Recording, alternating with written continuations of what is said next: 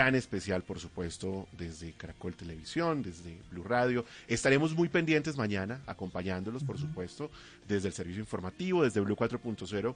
También analizaremos los detalles, el mundo expectante ante lo que será un hecho tan importante, por supuesto, en los Estados Unidos y que ojalá se lleve a cabo con total armonía. Bueno, Ana Milena, Juanita, hemos llegado al final de Blue 4.0. Feliz noche. Feliz noche, cuídense mucho. A ustedes, como siempre, gracias por acompañarnos. Quédense aquí en Blue Radio. Buenas noches. Hoy en Blue Radio. Yo sufro mucho, madrecita, al verte. Necesitada y no te puedo dar. ¿Qué tal, amigos? Les saluda Omar Geles y los invito para que hoy, después de las 10 de la noche, vamos a parrandear sabroso aquí en Blue Radio. Así que no se lo pueden perder. Los invito a todos después de las 10 de la noche a parrandear con Omar Geles en Blue Radio. Los caminos de la vida no son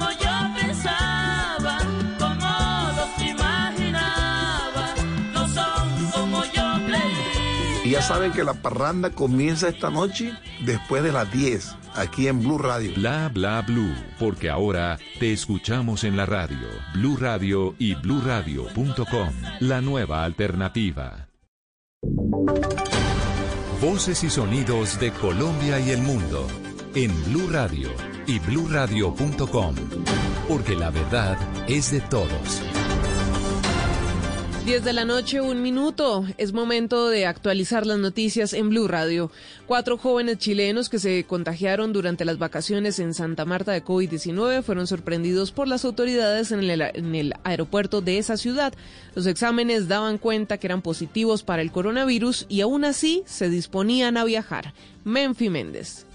Los cuatro ciudadanos chilenos se encontraban en Santa Marta de vacaciones. Cuando se disponían a regresar a su país en un vuelo comercial, fueron abordados en el aeropuerto de la ciudad por personal encargado de la bioseguridad. Al solicitarles los resultados de las pruebas del COVID-19, entregaron los exámenes positivos para el virus. Enrique Toscano, secretario de Salud Distrital. Procedió a impedir el traslado o el abordaje de estos eh, turistas y se les ordenó, se les llevó la Secretaría de Salud Distrital, los trasladó hasta el hostal donde se encuentran hospedados o se encontraban hospedados, eh, ordenándoseles que permanecieran aislados allí. Los jóvenes argumentaron que solo recibieron el correo del resultado cuando ya estaban en la terminal aérea.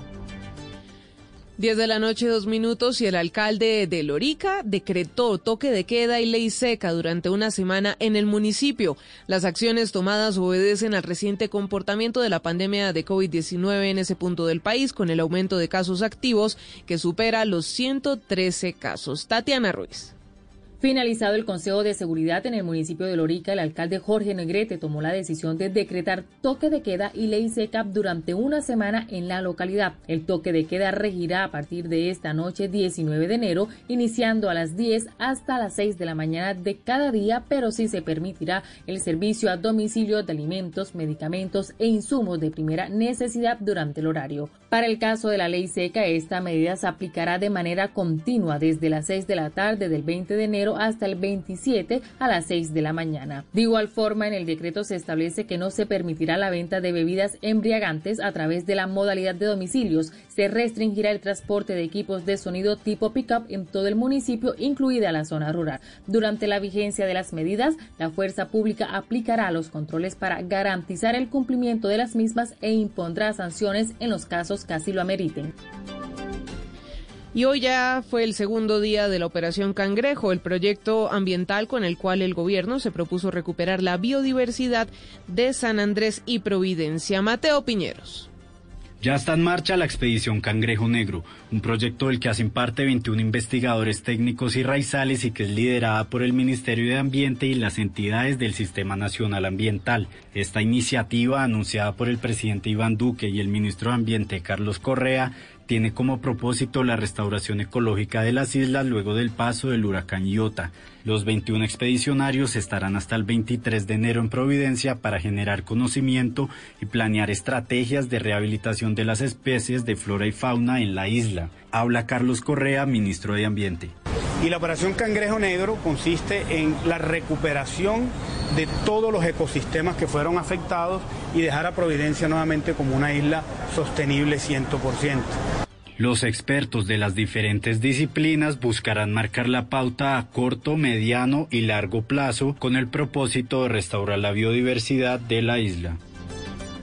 10 de la noche, 5 minutos y en noticias internacionales vamos a Estados Unidos porque 12 miembros de la Guardia Nacional encargados de garantizar la seguridad de la ceremonia de posesión de Joe Biden mañana fueron apartados por presuntos lazos con milicias ultraderechistas. Mientras tanto, el FBI seguirá verificando los antecedentes de cerca de 25 mil soldados. Xiomara Rojas.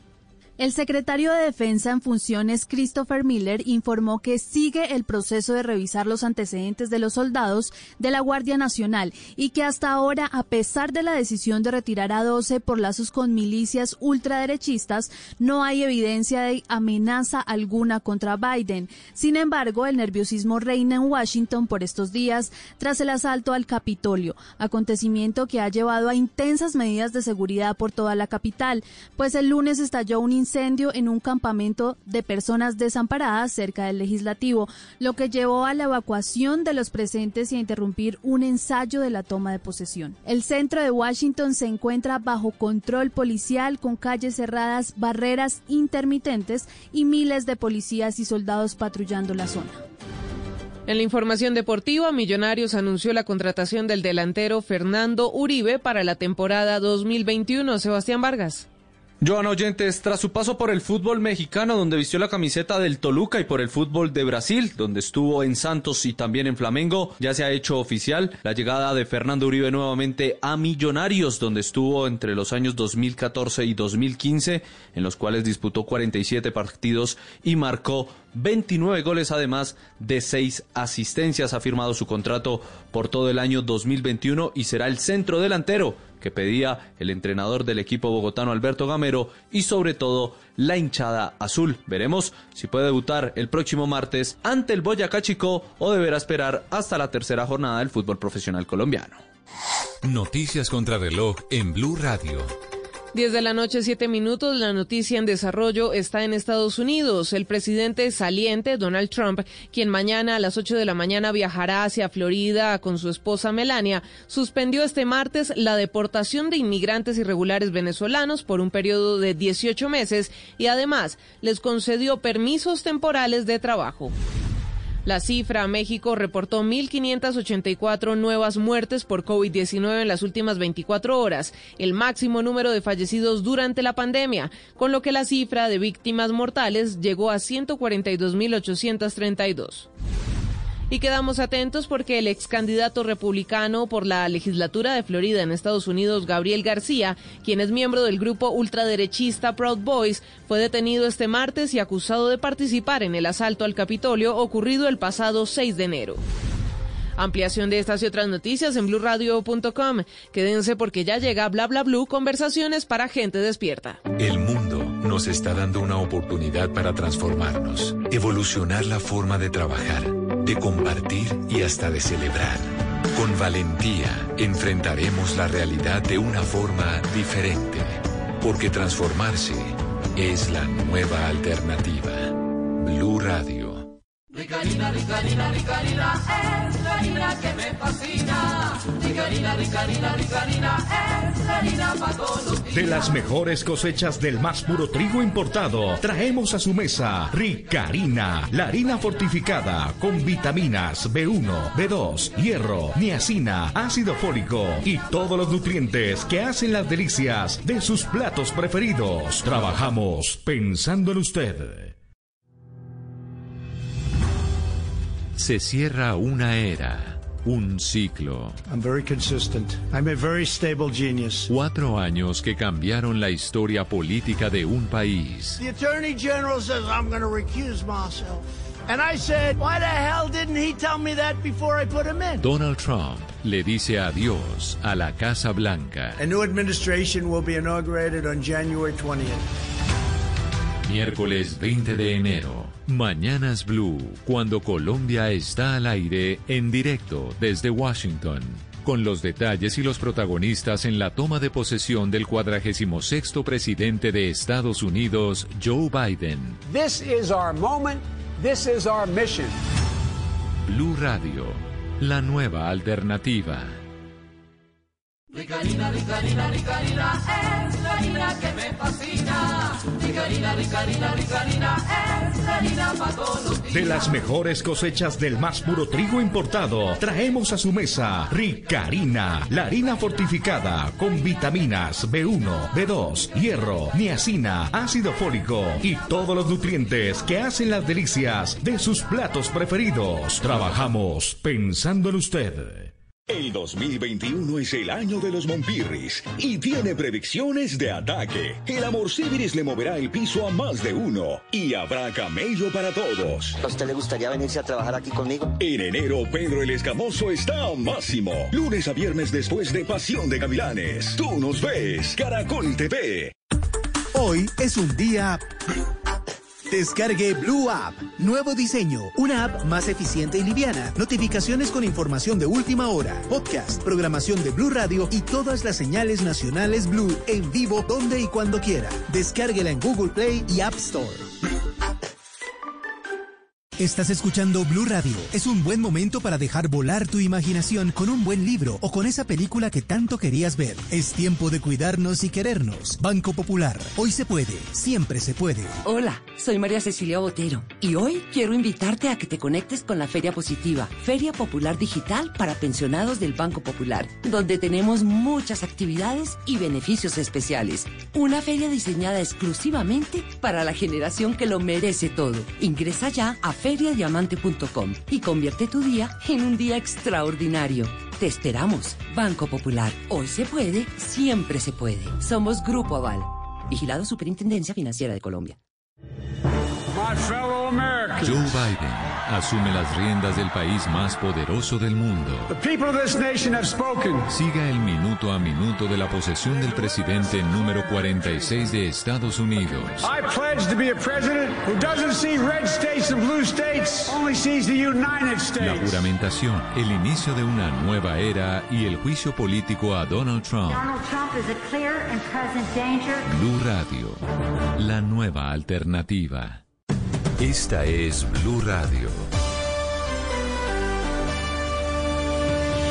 En Bogotá, 89.9 FM. En Medellín, 97.9 FM.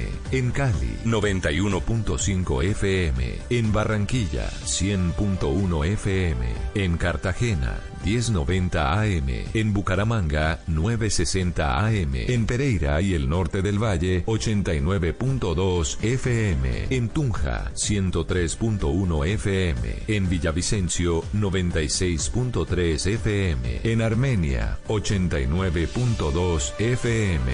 En norte de Santander, 97.7 FM. En Neiva, 103.1 FM y en Córdoba, 96.0 FM. También en bluradio.com. En Facebook, Blue Radio Colombia. A través de Twitter en arroba Blue Radio Co. Y en la señal de TDT.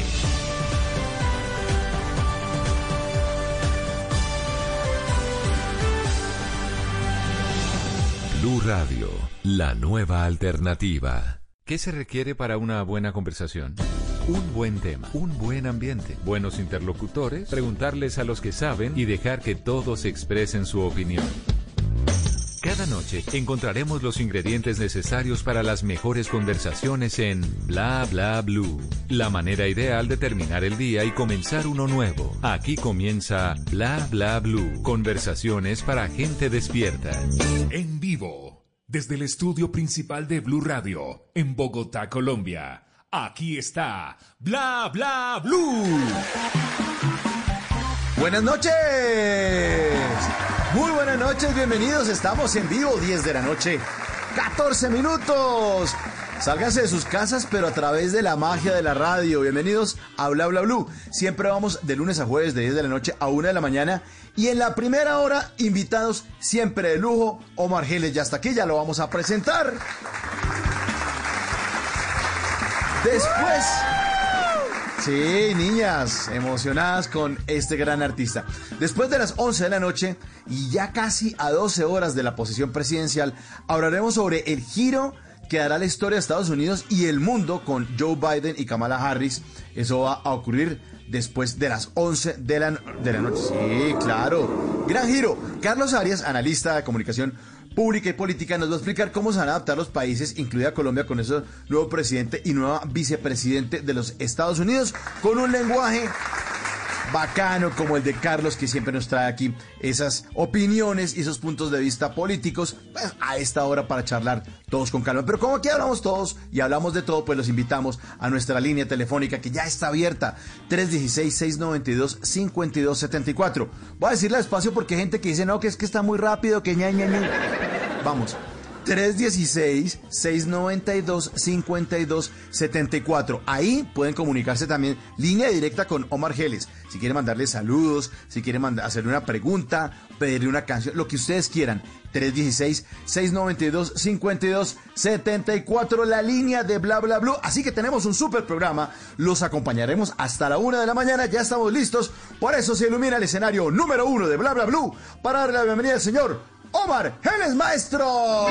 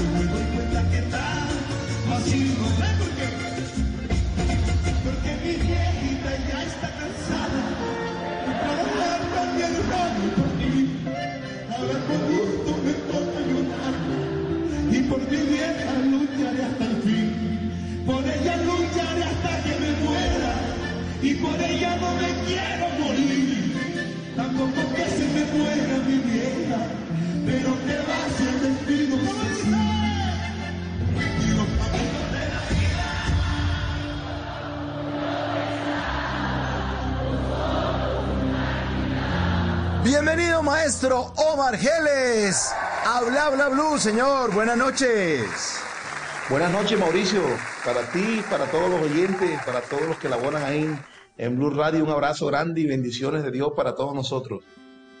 Muchas gracias, maestro. Se le reciben aquí con todo el cariño. Es un honor tenerlo usted aquí esta noche con todos los oyentes que lo quieren tanto, que ya los invitamos a todos a que se contacten con el maestro Omar Geles. Y tenerlo acá es un honor, lo digo y lo sostengo, porque usted lleva más de 32 años de manera continua eh, en los que cada año nos sorprende con una canción que es, a veces se pone en, en voz de otra persona como es el caso de Patricia Terán, incluso hoy 19 de enero está cumpliendo 25 años de habernos dejado con una canción que vamos a disfrutar más adelante. Pero usted es el autor, usted es una leyenda viviente de la música vallenata y por eso, maestro, es un honor tenerlo esta noche. Bueno, el honor es mío eh, y gracias de verdad por, por, esas palabras que me, dan fuerza para, para seguir haciendo música. Estoy en plena producción de mi carrera haciendo música y, y, es una pasión que tengo, de verdad. No, no paro, me, me, encierro muchas horas al día haciendo música en el estudio para mí y para otros artistas también. Usted se dedica a hacer música desde los tres años. ¿Es eso cierto o no, maestro Omar Geles? Bueno, claro, sí. Yo, yo la primera canción la compuse en el año... Eh, en el año yo tenía, bueno, tenía yo 17 años, hace okay. 36 años. Uh -huh. y, y, desde ahí pues no, no, no he parado de, de, componer nunca. O sea, es una pasión que cada día crece más. Pero, pero desde, su, desde su niñez ya estaba conectado con la música. Hablemos un poco de eso. Bueno, sí. Cuando yo tenía como, como tres años, mi papá compró el acordeón a mi hermano mayor, a Juan Manuel, y a mí me compraron el tambor. Pero yo me ponía muy bravo con ese tambor, yo no quería tambor, yo me puse a llorar, y, pero mi hermano estaba muy afiebrado con ese acordeón, no lo soltaba para nada. Y bueno, hasta que ya un día se cansó y, o, salió de la casa y, y yo aproveché y lo, lo cogí. Y enseguida saqué una canción que se llama Lucero Espiritual, sin que nadie me la enseñara, solo con el oído. Y mi madre se sorprendió y, enseguida dijo, "Oh, tócame eso otra vez. Y yo volví y se lo toqué y desde ahí, bueno, comenzara, comenzó, comenzó mi carrera musical.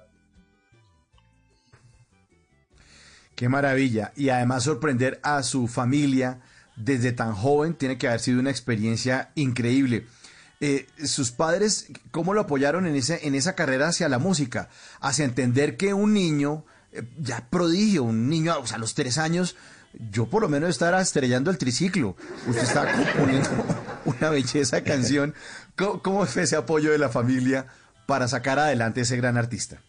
Bueno, mira, entonces mi madre, mi madre comienza a- a- a incentivarme, porque entonces ella después me dio flojera. Cuando ya aprendí y ya tocaba bien, entonces ¿qué pasaba? O sea, ya, ya me aburrí del acordeón casi a los 5, 4, 5 años. Entonces, ¿qué hacía? Me prefería irme a jugar, volar cometa, jugar trompo, boliche, y me la pasaba así. entonces mi mamá comenzó a decirme, bueno, mientras ella lavaba la ropa me, me- me- me daba un peso, no me no recuerdo, algo de dinero me daba para que yo fuera a la tienda, y, pero para, con la condición de que yo, mientras ella lavaba, yo le tocara. Entonces, ahí comencé a, ganar, a ganar dinero con mi madre y, a incentivarme, a incentivarme más. Y bueno, a ella misma, a ella misma, fue que le compuse los caminos de la vida después que, que bueno, mi padre se fue de la casa y, y a ella le tocó muy duro con mis hermanos. Y quise hacerle un homenaje con esta canción después por todo lo, lo hermosa que ha sido mi mamá con, con, nuestros, con todos mis hermanos y yo, la, lo berraco que nos, la berraquera que nos enseñó y, y el apoyo tan grande que, que nos dio a todos nosotros trabajando duro. Claro, y esta canción se convirtió en un himno, Los Caminos de la Vida, composición del maestro Omar Geles. pensaba, como los imaginaba, no son como yo creía. Los caminos de la vida. Y para muchos que de pronto no están tan familiarizados con el vallenato, pues los sorprendió eh, la noticia cuando estaban por el lado del rock en español y cuando esta canción la, la- la cantó Vicentico, el vocalista de la banda argentina Los Fabulosos Cadillacs. Y mucha gente, no, es que esto es un vallenato, eso es colombiano. ¿Cómo fue esa evolución de convertir los caminos de la vida eh, de este vallenato suyo a, a que lo cantara un argentino, eh, que, que de pronto no tienen ese sabor caribe que nosotros tenemos aquí en Colombia? ¿Cómo fue ese proceso, maestro? Bueno, esta canción yo creo que ya tiene que tener más de eh, aproximadamente 40 versiones en todo el mundo. 40 versiones distintas. La han grabado en salsa, bachata, en, en muchas clases de, de- en otros géneros. En México la han grabado muchas, muchas bandas mexicanas. Y bueno, eh, a mí eh, me sorprendió, me, me gustó mucho la versión que hizo Vicentico, el video que salen unos, unos, unos guayos de tenis, algo como muy, como muy sentimental el video, o sea, me encantó mucho. Bueno, e- eso, eso se da así como graban las otras, o sea, a mí no me tienen que pedir permiso porque esa es una canción que yo eh, la firmé con una editora, ¿cierto? Y si alguien la quiere grabar, simplemente la graba y, la editora autoriza a todo el que la quiera grabar, o sea, y yo no me entero, yo cuando veo, cuando la veo es que ya está sonando y- y bueno, de todas maneras para mí es un, es un honor grande que, que- que haya tenido tanta, tantas versiones diferentes de esta canción. Y, y es una buena, una buena canción, indiscutiblemente. Si se ha grabado en tantas versiones, la letra, la letra a uno le llega, le llega, le llega al alma. Está, ah, bueno, está usted con su familia, ¿no, maestro? Por ahí oigo un niño, una niña. Sí, aquí estoy con- con- con la familia. Tengo, tengo siete hijos y ahora mismo aquí en casa están José, José, José Juan de cinco, José Mario de cuatro y Isabela apenas con, con 18 meses, que es la que está despierta Ah, todavía. pero, y pero les- los tiene todos en orden de, o sea, uno pegadito al otro, lo- los, años pegaditos. Los Sí, hermanos ahí como que solo entienden en eso.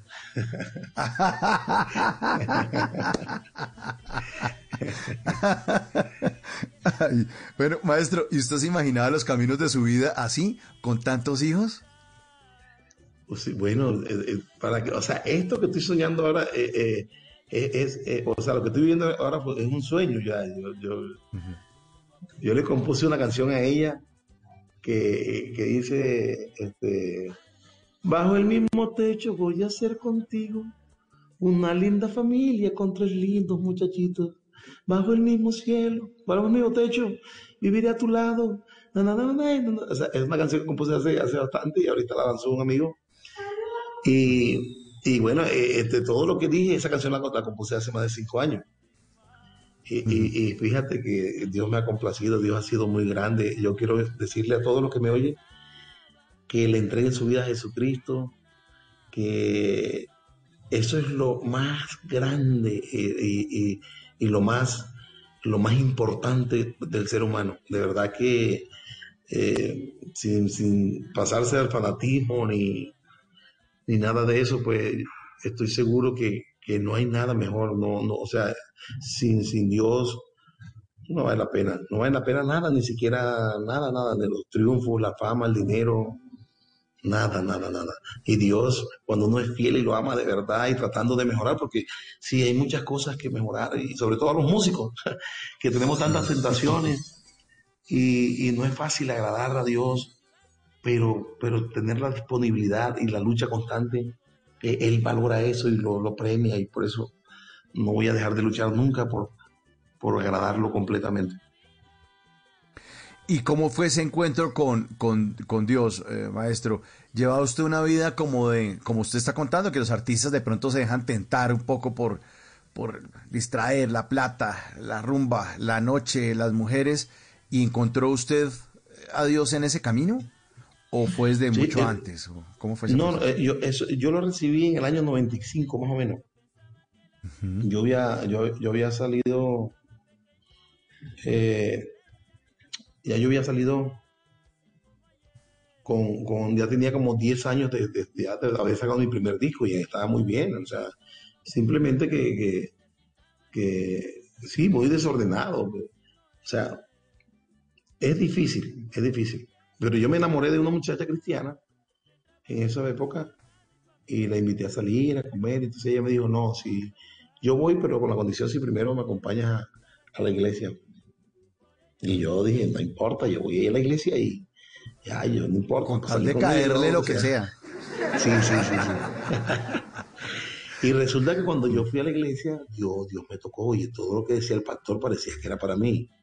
Y yo decía, ¿será que se pusieron de acuerdo aquí para, para, para decirle todo eso al pastor? Que me dijera a mí. Una encerrona después me di por ahí. cuenta que no. Y, y- y eso me tocó, me cambió la vida por siempre. Y ese día recibí a Jesucristo y desde ese día estoy luchando. ¿Y qué, y qué recuerda de, de- de eso que estaba diciendo el pastor? ¿Qué decía? Que lo tocó, la frase, la palabra, o el ejemplo. ¿De qué se acuerda?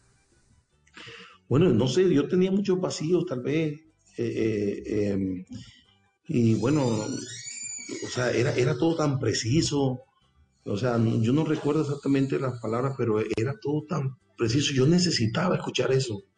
O sea, e- era, era, era algo que pegó en el centro.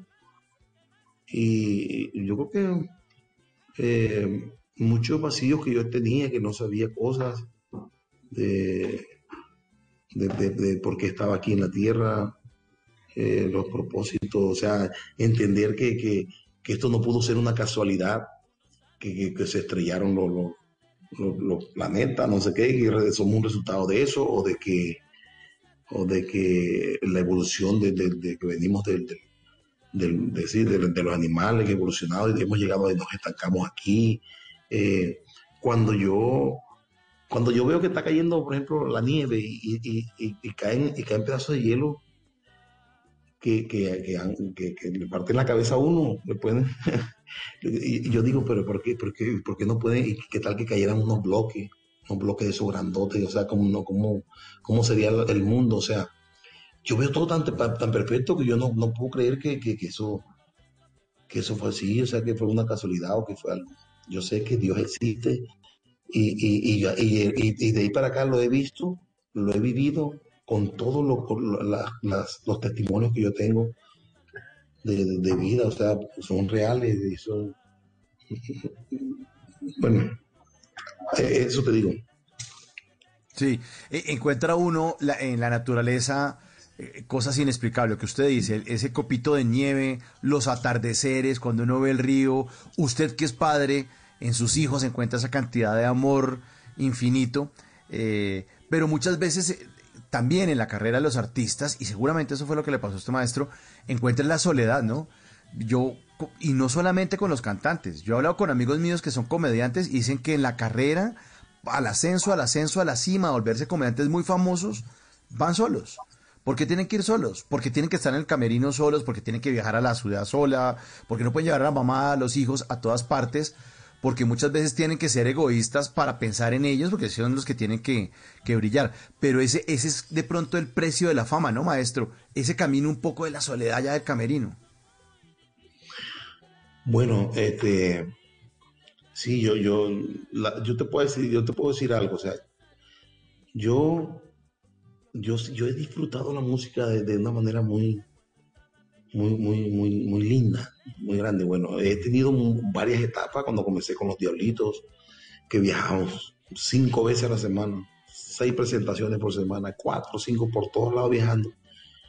En esa época estaba, estaba joven, tenía 19 años, 20 años, 20, a, toda esa edad. Y tal vez no, no, no alcancé a sentir esa, esa soledad. Eh, siempre dis- disfruté mucho. Bueno, ahora, eh, en estos momentos, eh, ya no tocamos con, con esa misma intensidad, pero sí, sí me tengo que ausentar um, todos los fines de semana. Pero este, yo ahora con la tecnología y con todo, o sea, yo tengo una comunicación constante con, con, con mi esposa y mis hijos. O sea, yo estoy en el hotel y estoy haciendo la videollamada con ellos, jugando con los niños por el teléfono, por todo. Y, y- y salgo y son dos días, máximo tres días, y ya vengo otra vez con esas ganas. Y eso, o sea, es como una recompensa cuando yo abrazo a mis niños cuando llego. O sea, es una, una recompensa al- de- de- del trabajo, de este, de este trabajo, porque es lindo eso. Hay una canción que yo, yo hice a mi padre que dice un pedazo, dice, eh,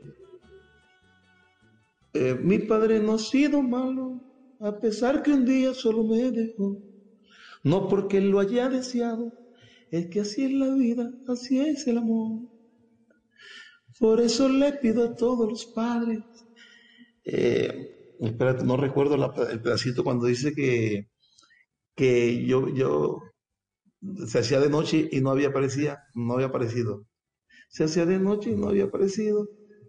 Eh, ah, yo, yo solía esperar a mi papá. Desde cuando eran las 5 de la tarde y 5 y media, ya yo sabía que él estaba por llegar. Y yo toda la tarde era sagrado esperando y él, y él me esperaba así, venía siempre, me traía algo y yo era un desespero por entrar. Cuando él se va de la casa, entonces yo, yo salía, yo seguía saliendo a esperarlo, hacía hasta esperar, esperar. Entonces dice, se hacía de tarde, se hacía de noche y no había aparecido, más no aguantaba y me pone a llorar. Por eso le pido a todos los padres que a sus hijos no los dejen así, porque ese es un sufrimiento muy grande. Se los digo porque yo lo viví. Entonces, eh, yo, yo ahora siento que bueno, es una recompensa que Dios me ha dado de poder disfrutar a mis hijos de esa forma y, de sentir ese amor. Y la familia también se agranda, maestro, porque ya hablemos de, de los, de los otros intérpretes de su música, y lo estábamos eh, mencionando hacia el inicio de esta charla, de esta conversación, eh, la canción de Tarde lo conocí, famosísima de Patricia Terán. Suena a las 10 y 34 aquí en Bla Bla Blue. Aquí está Tarde lo conocí.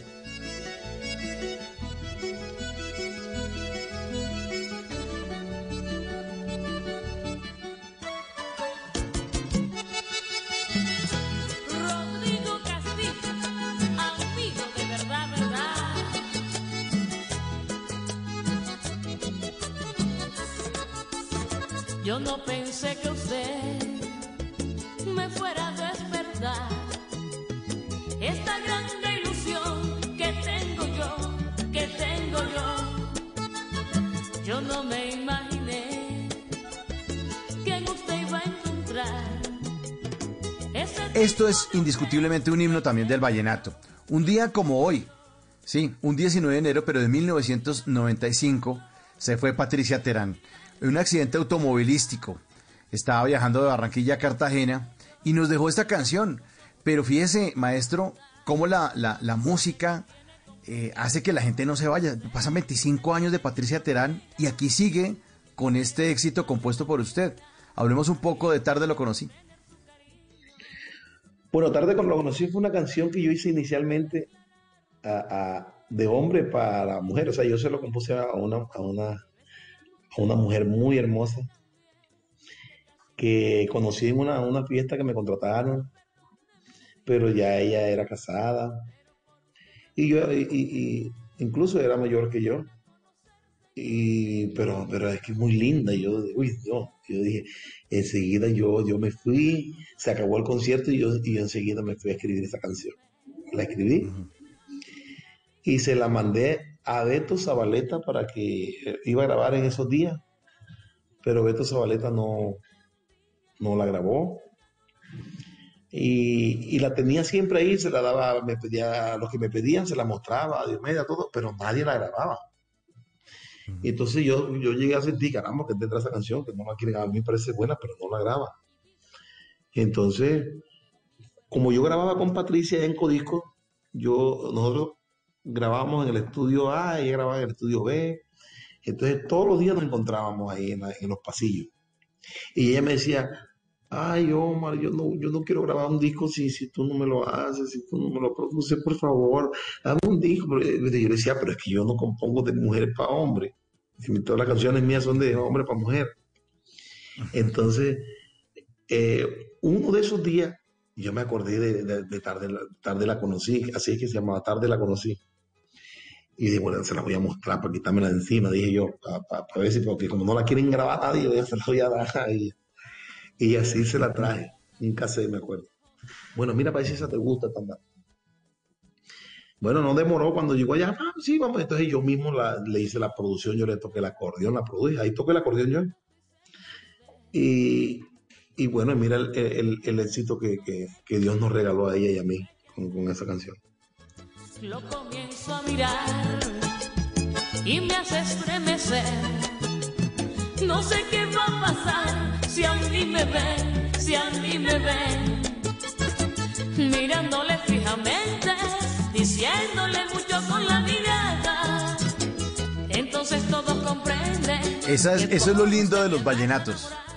Los vallenatos indiscutiblemente son poemas. Y los atiendo de a uno el que diga que no. Los vallenatos, todos son unos poemas bellísimos. Y le llegan a la gente, maestro. Ay, este pelado ya se levantó. Ay, acuéstese, hombre. Eh, eh, es que tengo aquí un niño más canso, pero bueno. Mire, eh, le llegan a mucha gente, maestro Omar Geles. A mucha gente le llegan y lo saludan en el 316-692-5274. Dice, hola, buenas noches. Desde Suba Aures, los escucho. Maravilloso programa. Atentamente, Cristina. Maestro, un saludo para Cristina entonces, que lo está Hola escuchando. a esta hora. Cristina, un abrazo grande y bendiciones.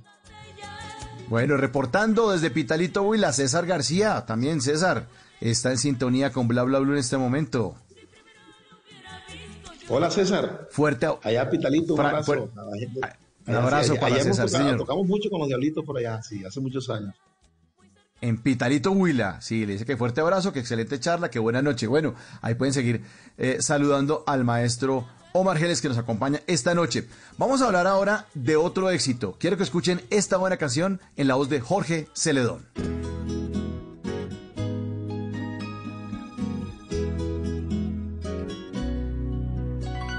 Hoy vengo con mis manos llenas de sinceridad, llenas de verdades, porque el hombre cuando es noble se arrepiente. Te quiero con las fuerzas que no tengo y por nada de este mundo yo te pierdo, pero no voy a arriesgar todo por nada. El amor sincero por el pasajero el amor que vale, por el de la calle, por andar de loco, yo casi te pierdo, pero me arrepiento, voy a conquistarte.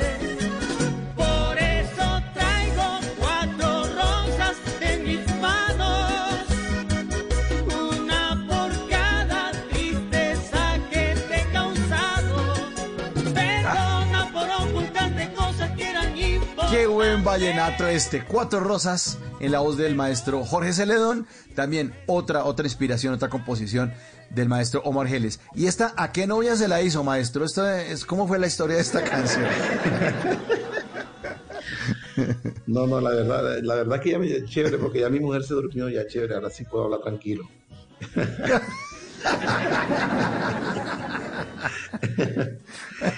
Pues no, sí, yo, yo, la verdad que yo sí he tenido unas cuantas novias en mi vida, porque no voy a negarlo.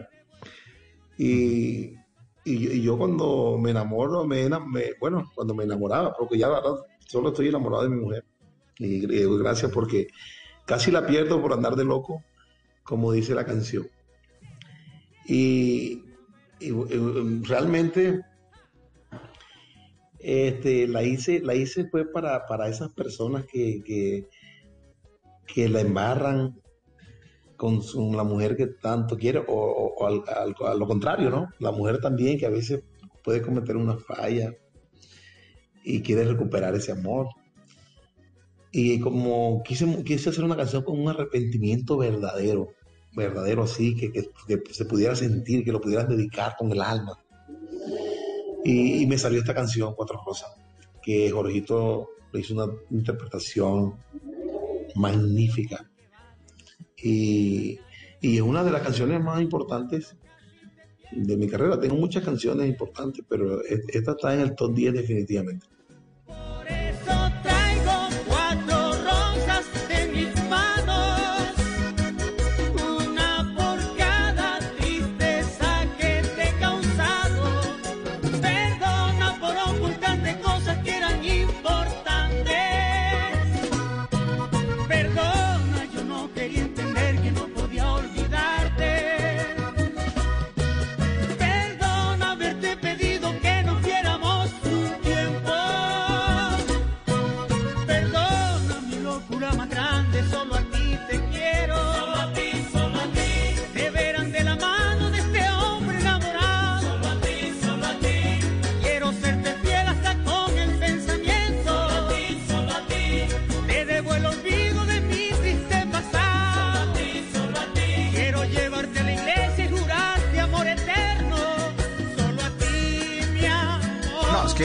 Uno dedica esta canción, uno dedica esta canción, se va de curso prematrimonial este fin de semana que llega. No, es una maravilla. Es una maravilla. Maestro, tantos, tantos triunfos. Usted fue rey vallenato infantil, eh, rey vallenato aficionado, rey de reyes, eh, rey vallenato en el 89. Muchos premios, muchos aplausos. ¿Cuál ha sido el momento en el que usted ha dicho, ya, estoy parado en la cima, es que, es que esto no me lo imaginaba? O un concierto que usted tenga en su cabeza y dice, es que cantidad de gente la que llegó, no me, no me esperaba esto. ¿Qué lo ha sorprendido en su vida? Bueno, sí, muchas cosas grandes. Eh, Por ejemplo, tocar dos veces en el Madison Square Garden de Nueva York, full, las dos veces full. Eh, una vez en Caracas hicimos, eh, en Caracas, Venezuela, hicimos un récord en, en- en- en asistencia en el, el- en el, en el parqueadero del Poliedro de Caracas. De Caracas, sí. Eso fue algo que no se ha repetido igual nunca.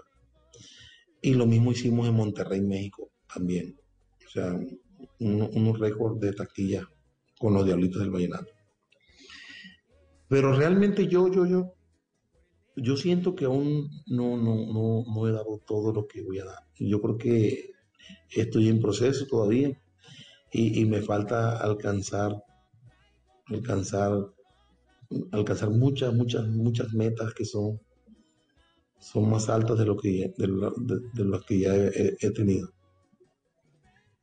Sí, pero es que indiscutiblemente uno, a medida que va conquistando mm, la vida y que va logrando esos triunfos, y automáticamente se le van generando otros, ¿no? O sea, como que uno se le ponen y se le suben las expectativas, se le ponen mucho más altas. Entonces, hasta la, pero ¿cuál era que usted dice, bueno, me falta esta? Esta sí tenemos, esta la tengo todavía en deuda. Una de esas, ¿cuál sería? Bueno, yo, yo, toda la vida eh, toqué el acordeón y compuse las canciones para, para mi, grupo, Los Diablitos. Y bueno, me atreví a grabar eh, unas canciones cantando yo, una canción también que, que, la grabé cantando, pero que no la escribí yo, sino mi sobrino Wilfred Castillo, que es esa canción que dice, fue imposible sacar tu recuerdo de mi mente, fue imposible olvidar que algún día yo te quise y vuela, vuela por otro rumbo, ve y sueña, sueña que el mundo es tuyo. Esa canción la hice al lado de la gran Esmeralda Orozco. Hicimos un dúo perfecto, esa canción traspasó la frontera y fue como la segunda canción que yo grabé cantando que fue un exitazo. Pero nunca me atrevía a, a cantar yo mismo mis canciones en vivo. No, yo siempre continué tocando el acordeón. Y hace aproximadamente 10 años, 11 años, comencé a, hacer mi carrera de cantautor. y, estoy en, ese, en este proceso, o sea, me ha ido muy bien, estoy, he tocado mucho, he, tocado, he hecho muchos conciertos. Y, pero solo he grabado como, eh, en los 10 años he grabado nada con dos álbumes, dos. Eh, historia cantada. Eh, sí, creo que son dos. Y ahora mismo estoy haciendo el, tercero, ya, ya cantando yo, yo como, como cantautor. Y, ahí es donde te digo que, estoy en proceso, porque sé que, me faltan muchas metas por, lograr ahora, ahora en esta etapa, pero estoy seguro que, que Dios me va a permitir así como todos los sueños que he tenido realizarlo. Sí, con esa cantidad de talento, maestro, es que aquí lo siguen felicitando en el 316-692-5274, que la música está buenísima, que, canción sota. Eh, dicen que la canción Tú vas a volar, uf, canción sota. Un saludo a Omar Geles y a todos ustedes, muchachos. Dios los bendiga desde Armenia Jason y sus pitbull. Ahí está con sus perritos. Qué canción sota. Hola, soy Nubia Suárez. Admiro mucho a Omar Geles. Gracias por traernoslo. Gracias a Bla Bla Blue y a, tú, a ti, Mauricio. Bueno, los quiero mucho. Nosotros también la queremos mucho. Nubia. Los siguen saludando. Excelente programa. Siempre los escucho. Qué buenas entrevistas. El Vallenato enamora porque son poemas del corazón. Saludos desde Estados Unidos. Sí, es que son poemas, indiscutiblemente. Son poemas. Eh, necesito. Ah, bueno, ahí están las niñas emocionadas también con el maestro Margeles. Y como la señora ya se fue a dormir, entonces ya estamos un poco más relajados. un poquito más relajados. maestro, eh, ¿qué, ¿qué pilatuna recuerda haber hecho usted en esa época? No, para, para salvarlo y para que no llamen el abogado, en su época de soltero. Porque de pronto el abogado, su esposa, podía oír. no, mentira. No, pero en su época de soltero, ¿qué pilatuna recuerda con alguna mujer? Sí, uy, esto sí fue la tapa. Sí, esto sí fue la tapa. Eh, eh, eh, perdóname, pero no entiendo el, término de pilatuna. ¿Qué, anécdota, qué anécdota, qué... Qué locura, qué, locura. Usted? Qué locura, exactamente, qué locura, qué locura. No, fíjate, no, yo, siempre, lo que sí, muy, muy enamorador, o sea, yo... Eh, o sea, una debilidad por las mujeres bonitas que, que mejor dicho, eh, me enamoré una vez, así mucho, mucho, mucho, me enamoré una vez allá en, Cali. Eh, claro que eso, cuando eso yo no estaba, no conocía a mi esposa, ¿no? Eso lo puedo decir con toda libertad porque, ajá, eso fue antes. Y yo, yo estaba en la tarima cantando allá en Buga en, para diciembre, las fiestas de allá para junio, no me acuerdo qué era. Y, yo vi esa mujer de allá, de allá abajo, así, cantando las canciones, así a, todo pulmón y todo. Y yo enseguida me pongo, yo me pongo, este, eh, la sonrisa se me, se me pinta en la cara y comienzo enseguida a guiñar el ojo de una vez. Y me enamoro de esa mujer. Y bueno, se acabó, se acabó la presentación, yo nos bajamos. Entonces yo, mi hermano trabajaba conmigo y yo decía, alcánzala, búscala, búscala, porque, y no la encontraba, no la encontraba por ningún lado, no la encontraba. Y en la multitud, imposible. Sí, porque eso estaba lleno, pero la buscaba y no, y no pero si estaba en la parte de esa por ahí, pero total es que se nos desapareció nada. y, y, cuando ya este, nos montamos en, en la buceta, ¿verdad? íbamos así, y, iba gente, iba gente saliendo del concierto, y, cuando vamos así, pues ya como a cuatro cuadras del, del, sitio del evento, ay Dios mío, ahí la vemos por la ventana donde iba esa mujer. Ay, no, no, no, qué bueno. Paramos esa buceta. Mi hermano se bajó, la subieron allá, y eso, no, le compuse le compuse muchas canciones a esa mujer.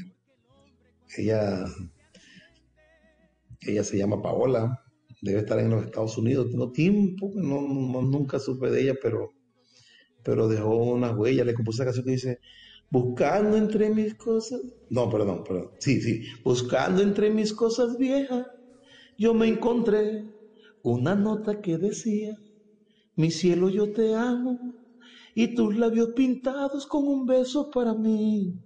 Ay, decía cielo te amo, pa' mi chocolatín. Después de un año cuando casi te olvidaba, cuando por fin pasaba un día sin recordarte, después que no sentía celos ni rabia, si me decían que otro hombre te entregaste, un día quemé lo que de ti guardaba, tus credenciales, tus fotos, tus cartas, y se escapó esta nota que hoy me mata. Y este es el motivo de mi llamada. Y dime que no tienes otro cielo, que yo soy tu cielo, como lo escribiste en esa nota. Y dime que has salido con amigos y que no es lo mismo. Dime que te han hecho sentir sola. Y si es así, ahí ven mi amor. Si no es así, ven también. Imagínense la traga que tenía yo ahí. ¡Ah, qué buena canción! Aplausos para el maestro. Omar Geles esta noche en Bla Bla Blue. Además, porque usted contando esto, usted que es un, artista y un compositor y ese manejo del lenguaje tan hermoso, describiendo esta escena, yo me metí en la película, maestro. Yo me sentía viendo, o sea, la cámara puesta ahí en el escenario, eh, ella cantando y usted desesperado y su hermano buscándola. Qué bueno, qué bueno, qué buena descripción. Definitivamente, las mujeres lo inspiran a uno o lo suben o lo bajan, ¿no? Porque hay unas también que de pronto eh, no, no, ¿le ha ido de pronto mal con alguna? Ay, mira, eh, esta sí es dura porque esta, nos hicimos novios, ¿cierto? Y yo, yo tenía un lote aquí en Valledupar, donde ya tenía una, unas, unas, habitaciones adelantadas, no lo había terminado, pero ya estaba viviendo ahí. Y ella, ella estudiaba aquí porque es de un pueblo cerquita, entonces estaba en un pensionado y ya llevamos dos, dos meses siendo novios, yo le dije, bueno, para que no estés incómoda allá en ese pensionado, vete para acá, para la casa, y vive aquí conmigo. No estamos casados, no hay compromiso, pero estás mejor aquí. Y, y, allá le dieron permiso en su casa, allá en, los papás allá en Codazo. Bueno, y estábamos así, pero yo le dije, mi amor, pero pórtate bien, porque cuando yo viaje para la gira, que no me vayan a decir que tú andabas con no sé quién, con no sé cuándo, porque ya me va a dar pena porque tú estás viviendo conmigo en la casa y eso ya, o sea, me vas a respetar un poquito, o sea, me prometes, sí, sí, te prometo que tal. Entonces un día, un día yo llegué de, gira como a los mil y pico y, ya me encuentro al amigo mío que le dicen el Chiche Veloz, que es el tipo más chismoso de aquí de Bayupar. Y lo peor, y, lo peor, y lo peor que es que lo que dice es verdad. O sea, no, ese no, ese, ese como, ese como blue. lo dice la verdad, todo lo que pasa es lo real, lo que pasó. Entonces, este, yo me bajo del bus y él me dice, Omar, te tengo una. Y, a mí enseguida me dio una cosa en la barriga, así, un, cosquilleo, una cosa fea en la barriga. Y yo le dije, ¿qué pasó? Me dijo, Lucía estaba el, viernes en Siloé parrandeando con el man del carezapo amarillo y yo me escondí porque casi me ve, me escondí para ver hasta dónde llegaba y se besaron y todo y todo. Ay, Dios mío, yo, yo, por dentro me estaba dando una cosa horrible así en la barriga. Yo le dije fue, no, chiche, pero, pero es que yo, y yo ya, ya, ya, ya terminamos, ya yo con ella ya, ya estamos. Y me dice, ah, pero como está en tu casa todavía, me dijo así. Pero yo le dije así fue para que creyera. Y cuando yo llego a la casa, enseguida le digo, mira, recoge tu cosa y vamos para allá para que te vayas perfeccionado, porque yo te dije a ti, no, me, siempre pasado una vergüenza, que no sé qué. Y entonces, con mucho respeto, le saqué sus cositas del cuarto y él me comenzó a patear el cuarto. Y me decía, Omar, por favor, escúchame, las cosas no son así. Y entonces yo le dije, no, no me digas nada, no quiero escucharte. Busca un confidente y cuéntale todo. Dile que me hiciste lo que a nadie se le hace. Dile que estoy triste y no voy a resignarme a aceptarlo solo porque estás arrepentida. Dile que me quieres porque yo sé que me quieres y que no pudiste derrotar un desengaño por un hombre que ni siquiera muy bien conoces. Yo sé que a ti te duele, que estás arrepentida, tú no querías hacerlo, pero fuiste muy débil. A mí también me duele porque tú eres mi vida, pero no es nada fácil. Creo que ella no se puede, porque el corazón no puede olvidar, porque mi dolor no se puede borrar, tan solo porque tú me digas perdóname. Perdóname y así de fácil no es. Y así tan fácil no es.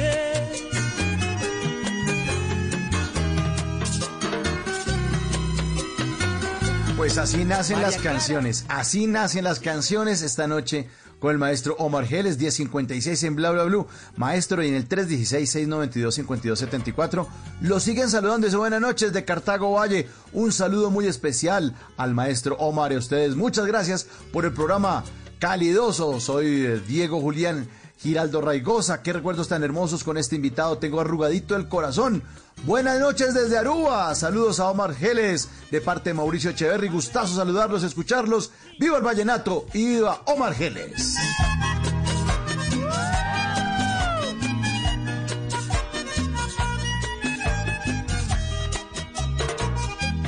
Quedar en mi olvido, decirlo es muy fácil y para cumplirlo me siento impotente porque eres la sombra que refleja mi alma. Me duele aceptarlo, mi corazón te llama. Qué difícil es vivir lo que yo estoy viviendo. Rompiste el encanto que nuestro amor brotaba. Sueños que juramos no derrumbar por nada. Tú los derrumbaste, yo quedé atrapado en ellos. Yo sé que aún me quieres, permanezco en tu vida y hoy vienes a explicarme lo que tanto me duele. Yo no quiero escucharte, lastimas más querida. Si quieres desahogarte, ve y busca un confidente. Porque el corazón no puede olvidar, porque mi dolor. Y otra de las grandes canciones también. Composición del maestro Omar Geles, interpretación del maestro Diomedes Díaz también. La falla fue tuya. Suena en bla bla blue.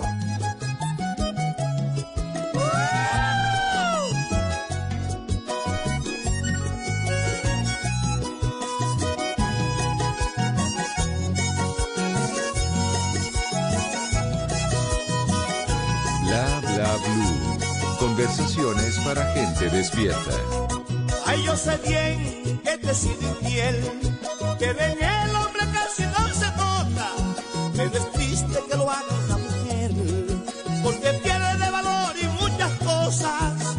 sé, yo no sé qué voy a hacer, porque tú, porque tú me diste el alma, tanto que yo te amaba mujer. Yo sí te adoraba como Dios manda, sabes bien que no ha sido mi culpa que muriera ese amor tan divino. Sabes bien que la falla fue tuya. Qué falta la que nos hace Diomedes, ¿no, maestro? Ya siete años Uh. de su partida. Cumplió el 22 de diciembre pasado. Siete años ya. Eh, Definitivamente ese es un, vacío muy grande de nuestro folclore, Dios mío. Eso, eh, yo no sé, pero aquí no hay parranda, no hay fiesta donde no se escuche de media.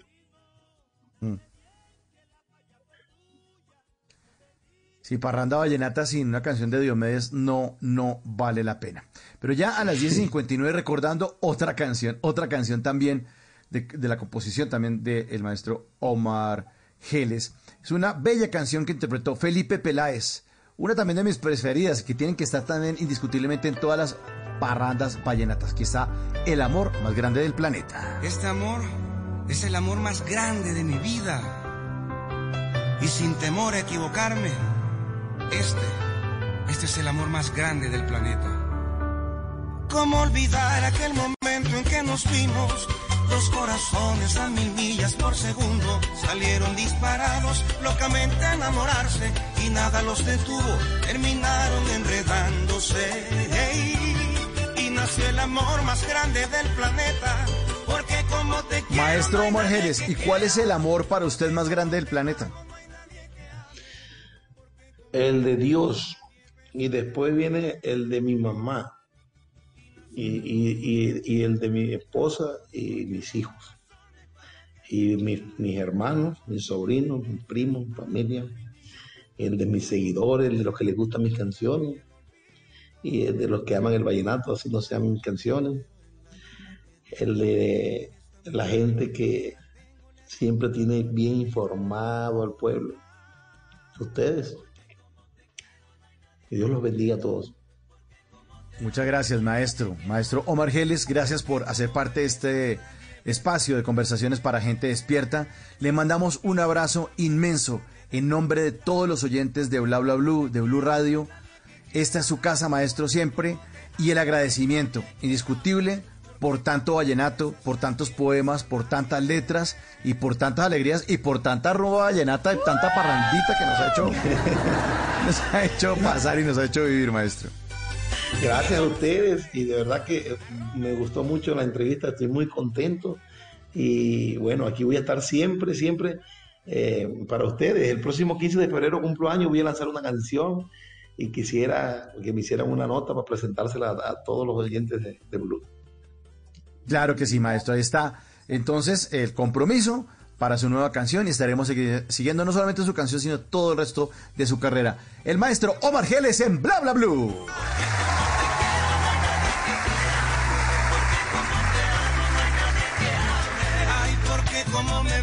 Nadie besa a nadie.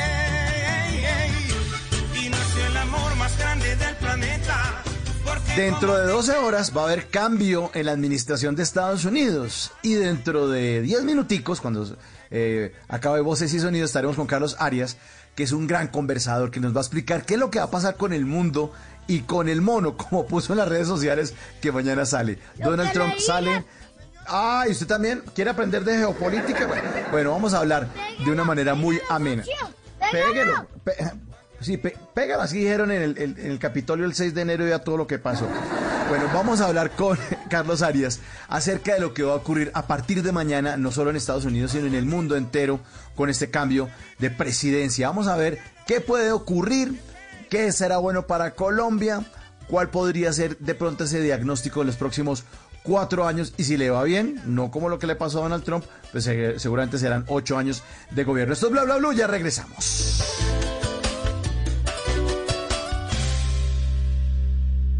En las noches la única que no se cansa es la lengua.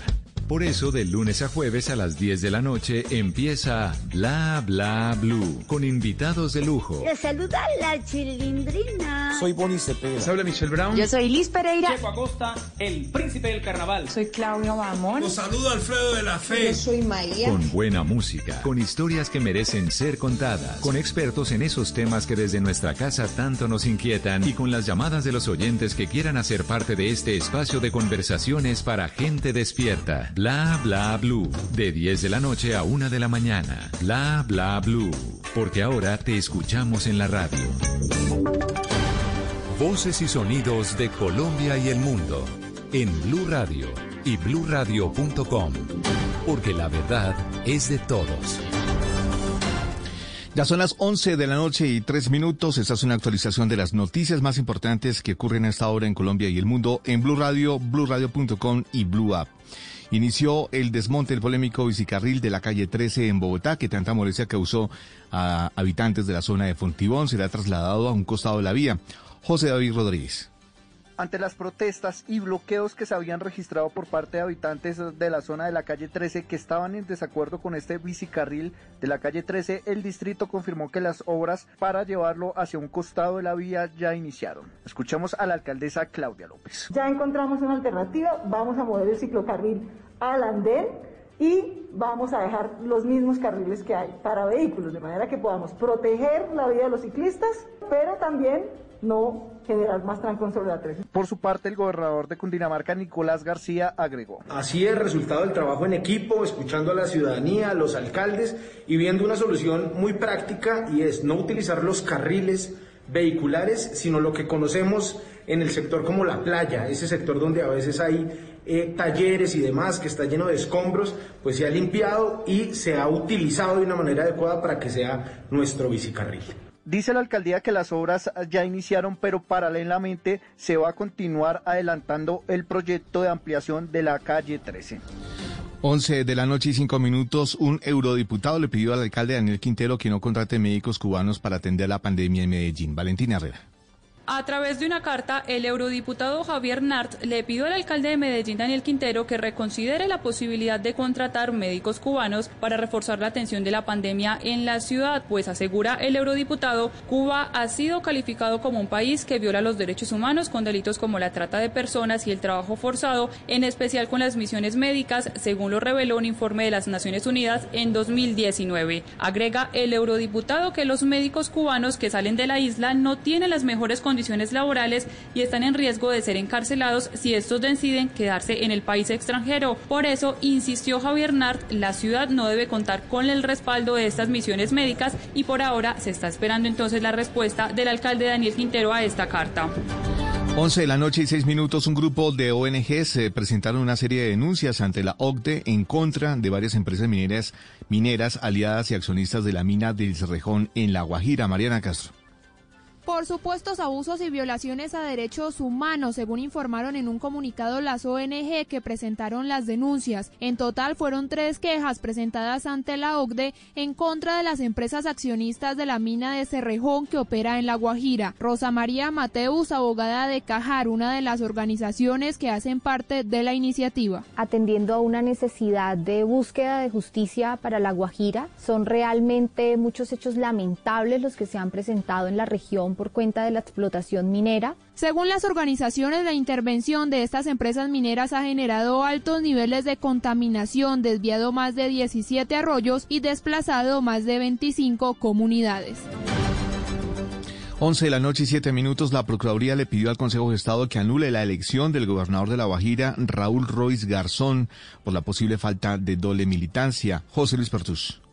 Pues en un concepto radicado ante el Consejo de Estado, la Procuraduría advirtió que el mandatario departamental traspasó la línea de lo admisible a la hora de recibir adhesiones al apoyar a Gerardo Abel Cujía Mendoza y Euclides Manuel Redondo en la aspiración que tenían de ser elegidos alcaldes de Uribe y Riohacha, municipios del departamento de La Guajira respectivamente, pese a que estos no hacían parte del partido o movimiento político que profirió el aval a su candidatura. La Procuraduría argumentó que la doble militancia se configuró en el acto de apertura de la campaña de Cujía Mendoza como candidato a la alcaldía de Uribe por el Partido Liberal, evento al que asistió Royce Garzón, quien pertenecía a la coalición Un Cambio por la Guajira entre los partidos Conservador, la U, Colombia Renaciente y Cambio Radical. 11 de la noche y 8 minutos, la crisis venezolana produce inflación hasta en dólares. Hoy una familia necesita solo para comer 300 dólares mensuales, es decir, 25% más que el mes anterior, en un país donde el salario mínimo legal es de apenas un dólar mensual. Santiago Martínez alimentarse tres veces al día es toda una proeza acá en Venezuela. Ya no es solo la hiperinflación en bolívares o la dolarización de la economía, sino que ahora se suma que hasta en dólares se gasta más que hace un mes. En dólares los productos suben los precios prácticamente todos los días. Así lo cuenta la señora Olga. En su casa viven cuatro personas y al mes pueden gastar 300 dólares en comida, tal y como muestra el reporte del Sendas, que ubicó la llamada canasta alimentaria en 294,11, cuando el mes anterior estaba por debajo de 250 dólares, es decir, los precios en dólares también están subiendo. Ahora se consigue de todo, después de haber vivido una brutal escasez de productos, en realidad unos precios prácticamente impagables para cualquier familia de clase media. Y aunque los economistas insisten que es un error hablar de inflación en dólares y que lo correcto es sobreevaluación del bolívar, es decir, que el tipo de cambio no es suficientemente alto, el venezolano de a pie siente que cada día necesita más dinero, dólares o bolívares para cubrir su alimentación. Noticias contra reloj en Blue Radio.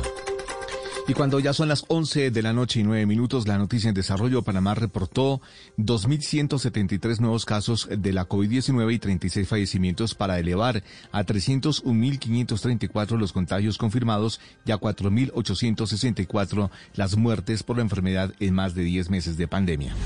La cifra que es noticia en Colombia, solo el 36% de los viajeros que llegan al país presentan la prueba contra el COVID-19 según Migración Colombia.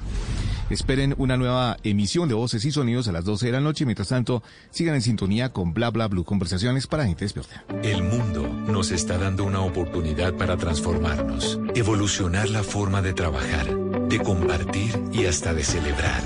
Con valentía enfrentaremos la realidad de una forma diferente, porque transformarse es la nueva alternativa. Blue Radio. Rica harina, rica harina, rica harina, es la harina que me fascina. Rica harina, rica harina, rica harina, es la harina. De las mejores cosechas del más puro trigo importado, traemos a su mesa Rica Harina, la harina fortificada con vitaminas B1, B2, hierro, niacina, ácido fólico y todos los nutrientes que hacen las delicias de sus platos preferidos. Trabajamos pensando en usted. Se cierra una era, un ciclo. I'm very consistent. I'm a very stable genius. Cuatro años que cambiaron la historia política de un país. The Attorney General says I'm going to recuse myself. And I said, why the hell didn't he tell me that before I put him in? Donald Trump le dice adiós a la Casa Blanca. A new administration will be inaugurated on January 20th. Miércoles 20 de enero. Mañanas Blue, cuando Colombia está al aire en directo desde Washington. Con los detalles y los protagonistas en la toma de posesión del 46 presidente de Estados Unidos, Joe Biden. This is our moment. This is our mission. Blue Radio, la nueva alternativa. Estás escuchando Blue Radio. Es momento de descansar y prepararte para hacer de mañana un día extraordinario. Banco Popular. Hoy se puede, siempre se puede. En la Feria Positiva, Feria Popular Digital para Pensionados del Banco Popular, encuentras actividades divertidas, tasas especiales en la oferta Diamante, descuentos en comercios aliados, la oportunidad para participar por un Volkswagen Voyage 2020 y muchos premios más. Ingresa ya a feriadiamante.com y conoce todo lo que tenemos para ti. Hoy se puede, siempre se puede. Banco Popular. Somos Grupo Aval, vigilado Superintendencia Financiera de Colombia. Productos sujetos a términos y condiciones de uso. Vigencia del 14 de diciembre de 2020 al 30 de abril de 2021. Autoriza con juegos. Joe Biden asume las riendas del país más poderoso del mundo. Siga el minuto a minuto de la posesión del presidente número 46 de Estados Unidos. I pledge to be a president who doesn't see red states and blue states, only sees the United La States. juramentación, el inicio de una nueva era y el juicio político a Donald Trump. Donald Trump is a clear and present danger. Blue Radio, la nueva alternativa. Hoy es un día... Descargue Blue App. Nuevo diseño. Una app más eficiente y liviana. Notificaciones con información de última hora. Podcast, programación de Blue Radio y todas las señales nacionales Blue en vivo donde y cuando quiera. Descárguela en Google Play y App Store. En las noches la única que no se cansa es la lengua. Por eso, de lunes a jueves a las 10 de la noche empieza Bla Bla Blue con invitados de lujo. Yo soy Lorna Cepeda. Yo soy Diego Verdaguer. Les habla Consuelo Les habla el Luzardo. chef Jorge Raúl. Hola, soy Carolina Cuervo. Senao, la reina de la música popular. Yo soy Adriana Lucía. Tato de Evia. Blue, vamos a estar entonces el pote y el Con petaco. buena música, con historias que merecen ser contadas, con expertos en esos temas que desde nuestra casa tanto nos inquietan y con las llamadas de los oyentes que quieran hacer parte de este espacio de conversaciones para gente Despierta. Bla bla blue. De 10 de la noche a 1 de la mañana. Bla bla blue. Porque ahora te escuchamos en la radio.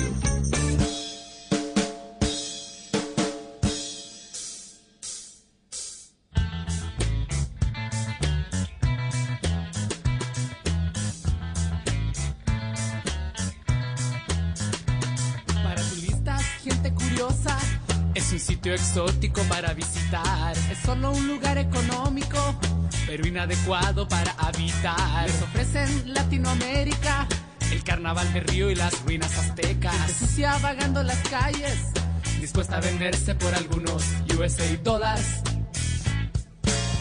Nadie en el resto del planeta toma en serio a este inmenso pueblo lleno de tristeza. Se sonríen cuando ven que tiene veintitantas banderitas, cada cual más orgullosa de su soberanía. ¡Qué tontería! Dividir es debilitar. Las potencias son los protectores que prueban sus armas en nuestras guerrillas, ya sean rojos o rayados. A la hora del final no hay diferencia. Invitan a nuestros líderes a vender su alma al diablo verde. Inventan bonitas siglas para que se sientan un poco más importantes. Y el inocente pueblo de Latinoamérica llorará si muere Ronald Reagan o la reina. Y le sigue paso a paso la vida a Carolina como si esa gente sufriera del subdesarrollo. Estamos en un hoyo, parece que en realidad Latinoamérica es un pueblo al sur de Estados Unidos. Latinoamérica es un pueblo al sur de Estados Unidos. Latinoamérica es un pueblo 11 de la noche, 15 minutos. Lo recibo en esta segunda hora de Bla Bla Bla con un clásico de los prisioneros de Chile. Latinoamérica es un pueblo al sur de Estados Unidos. eh, porque durante los últimos cuatro años, gracias a Mr. Donald Trump, América volvió a sentirse como el patrio, el patio trasero de los Estados Unidos. Una posición que yo creo, es la versión, una canción de 1984, eh, canción ochentera, eh, pero yo creo que de pronto hemos logrado quitarnos eso encima con el progreso eh, de muchas economías de nuestros países, con la cultura, con, con cosas que se empezaron a, a- a- ver, en- no solo en Estados Unidos, sino en el mundo, mm, por parte de los latinoamericanos, en arte, en cultura, en producción, en manufactura, en ideas, eh, grandes latinos haciendo cosas muy buenas, pero parece que bajo el eslogan de Make America Great Again, hacer Estados Unidos grande de nuevo, el presidente de Estados Unidos saliente empezó a pisotear a muchos países, no solo latinos, también fue mezquino con algunos mandatarios europeos y por eso en este momento le estamos diciendo, me hace el favor, mono, me colaboras con la salida. A casi 12 horas, porque son las 11 y 17 y a las 11 y 17 de la mañana estaremos con esta nueva posesión presidencial en ese 20 de enero de 2021. Y vamos a hablar entonces y a entender los retos de Joe Biden y cómo se va a acomodar el mundo entero, incluida Colombia, Latinoamérica y todos los países, hasta los más desarrollados. Y por eso hemos traído esta noche a Carlos Arias, de nuevo gerente de comunicación pública y política de la empresa Estrategia y Poder. Es docente de maestría en comunicación política. Señor Carlos Arias, buenas noches y no se puede quejar del recibimiento que le di con esta canción, que también es de su generación de los prisioneros de Chile. Eh, no me delate, no me delate que los 40 llegaron con todo. Más de los 40, pero bueno. Hola Mauricio, buenas noches. Señor, ¿cómo me le va? ¿Qué ha habido? Muy bien, muy bien. Chévere, arrancando. Todavía se puede decir feliz año. Todavía, entonces feliz año para usted y para toda su familia.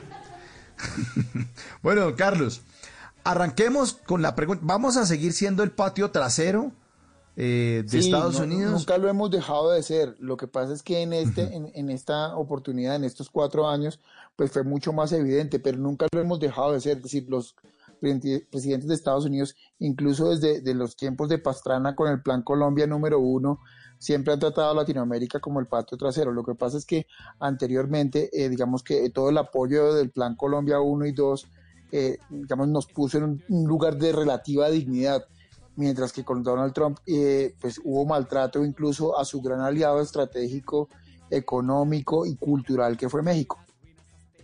Lo que le diga, Sí. pégalo, pégalo, socio. Ah, este pelado. Pégalo. Eh, vea, chino, siéntese acá, más bien y aprenda. Pero, pero de pronto la economía mexicana, la economía brasileña, no había logrado como de pronto cambiar un poco ese paradigma de ser el patio trasero de Estados Unidos.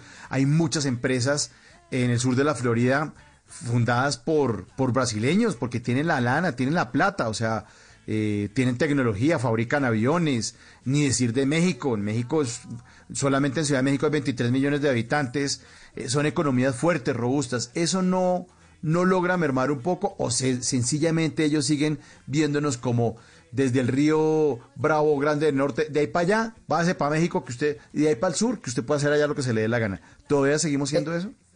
Mire, en, términos perceptuales, digamos como en ese imaginario colectivo de los norteamericanos, la presencia de Obama generó o logró generar un relativo equilibrio en toda esa, digamos, segregación cultural que, que siempre habíamos tenido por parte de los Estados Unidos. Es decir, habían, se, se había gestado como una percepción de la importancia del latinoamericano.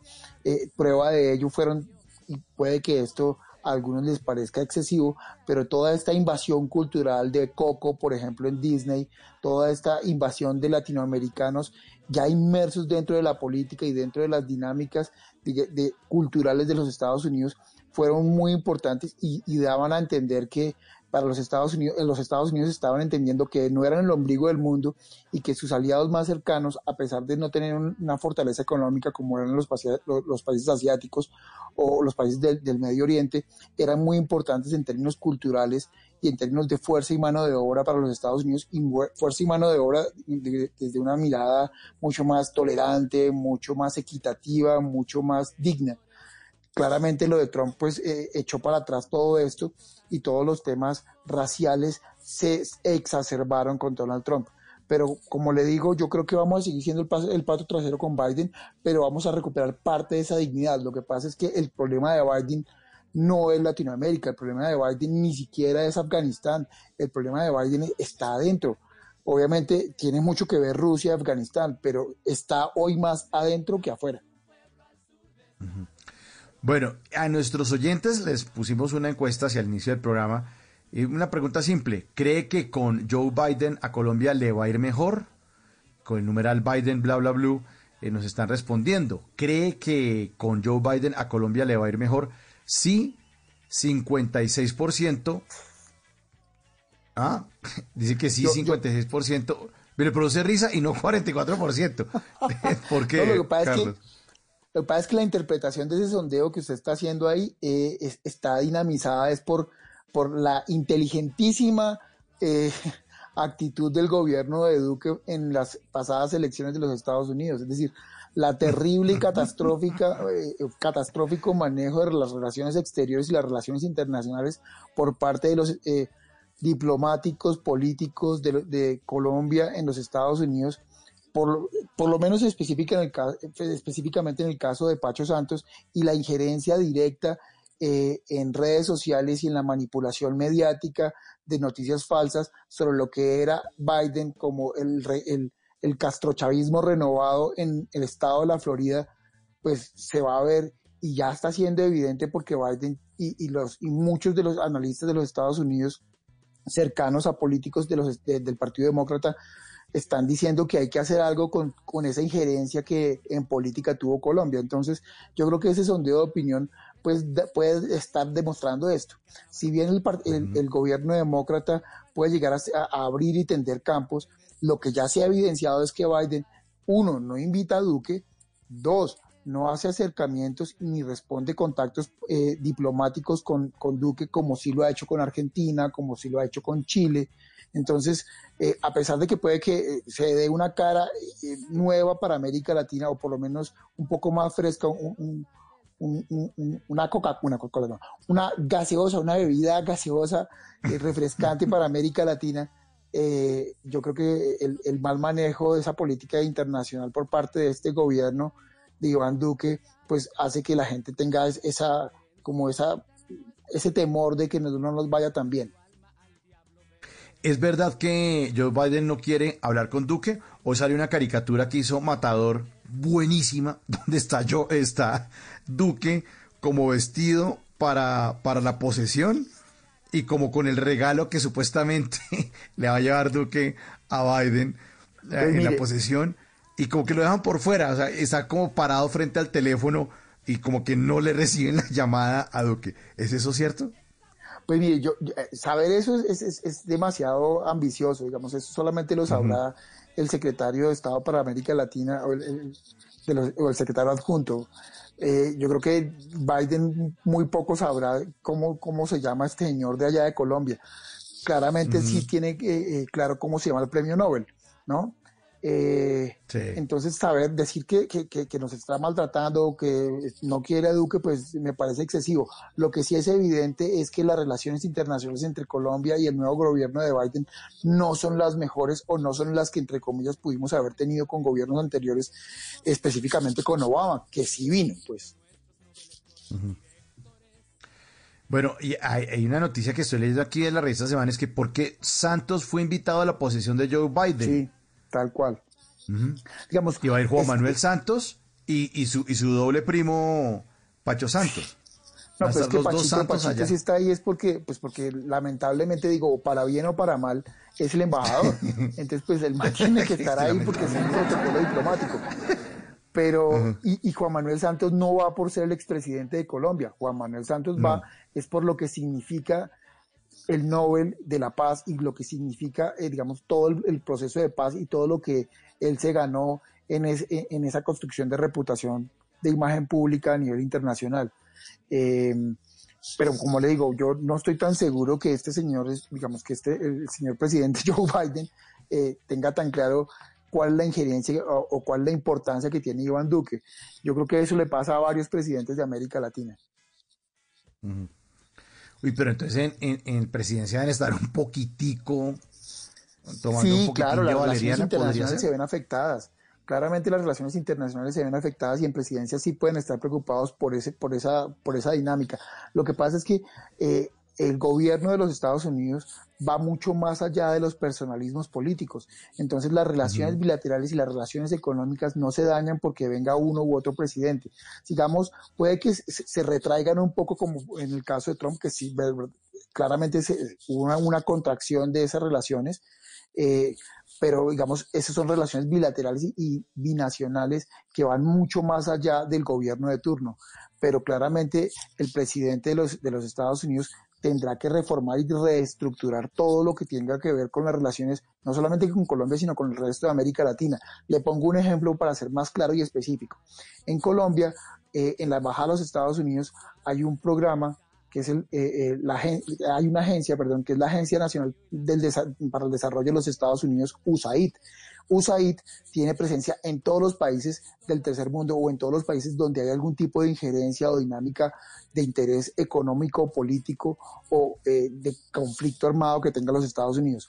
Seguramente toda esa gente que estaba ahí, muchos eh, eh, eran de filiación republicana, algunos, no todos, y seguramente Biden va a tener que reformar y reestructurar toda la agencia o parte de los directivos de la agencia de los Estados Unidos porque esa, eh, eh, esa cooperación que se estaba dando a Colombia pues se había retraído en muchos sentidos y se había reenfocado, por ejemplo, en el tema de seguridad, en el tema de cultivos ilícitos y se había mermado en el tema de víctimas, en el tema de proceso de paz y otros temas como eh, eh, HEP, como el tema de... eh, de eh, ay, se me fue la idea, pero bueno, se me fue, se me fue la agencia, digamos, eh, ah, el programa de derechos humanos de, de, de, de- de USAID.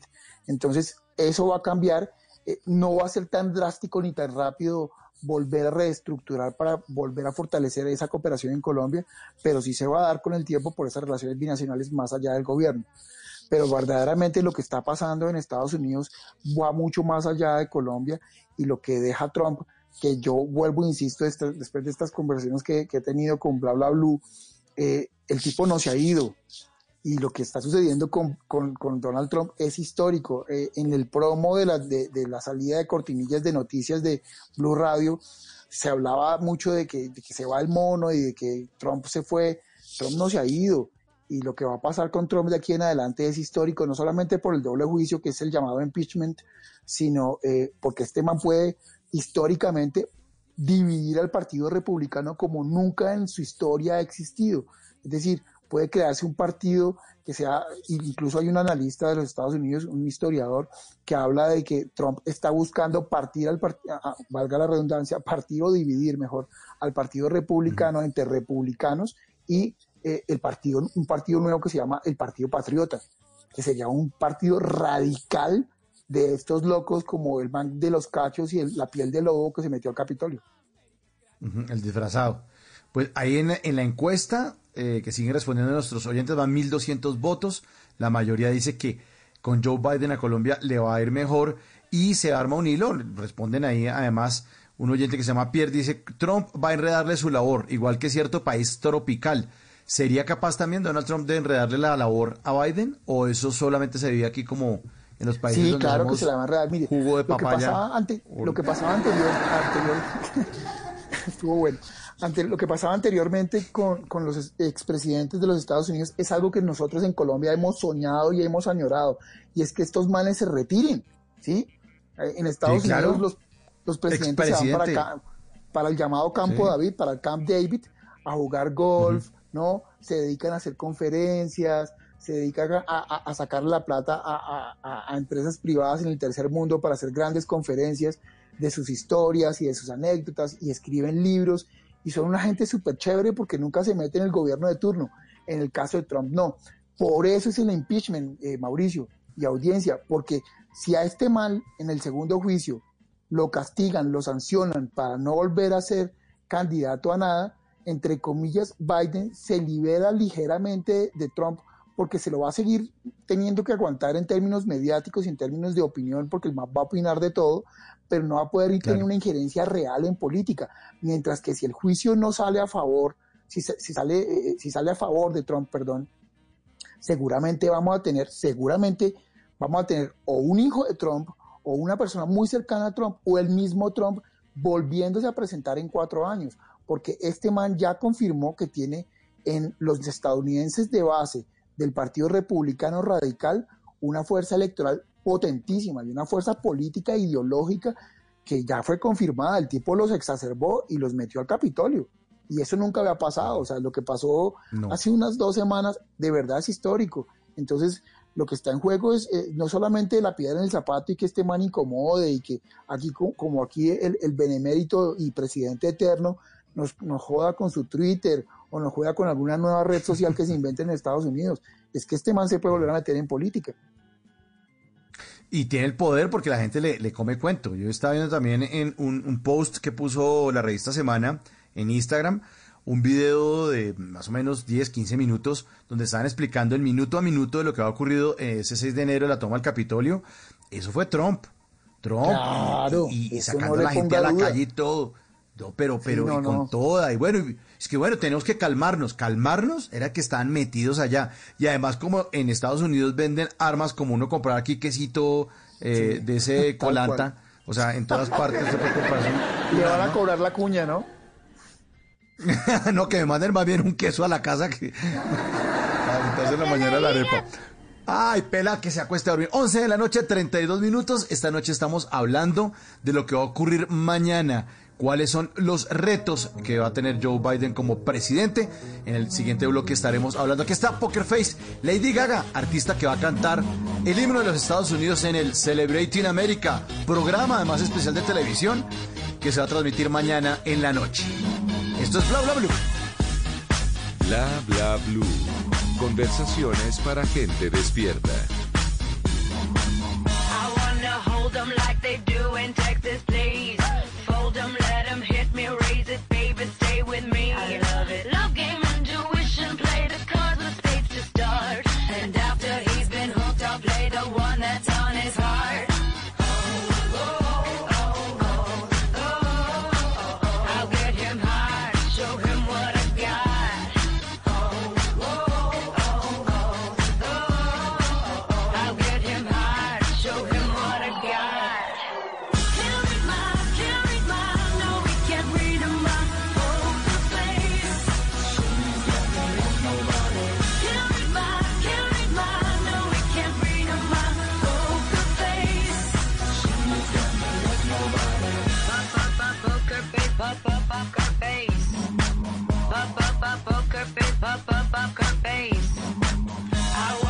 poker face, ¿no? La cara de hipocresía. Esa seguramente muchos van a tener que hacer mañana en esa posesión presidencial.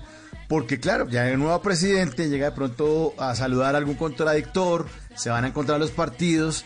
Bueno, y en los siguientes cuatro años van a tener que hacerse suavecito porque Estados Unidos, con esa promesa de ser grande de nuevo, pues va a tener que ser grande de nuevo en muchos aspectos, indiscutiblemente, pero no a las patadas como de pronto eh, lo estaba planteando el presidente saliente Donald Trump. Lady Gaga además que ha sido una promotora de la campaña de Biden, celebró demasiado su triunfo y va a estar presente mañana en, eh, en este evento que es a las ocho y media de la noche, un programa de televisión Celebrity in America, lo va a conducir Tom Hanks con la presencia de muchos, muchos artistas eh, que estarán ahí. Incluso metieron también a, ¿a qué? A Luis Fonsi y a Osuna. O sea, hablando, Carlos, precisamente del protagonismo latino. ¿Se da cuenta? ¿Se da cuenta Sí, cómo sí, son sí. las cosas? ¿Se voltean? Se voltean No, un no, poquito, es que, ¿no? es que la, la llegada de Biden también es un espaldarazo a, to- a, a toda esa corriente que venía manejando Obama durante los ocho años y por eso pues también Biden fue su vicepresidente. Se decía que Biden era el, el político experimentado detrás de Obama.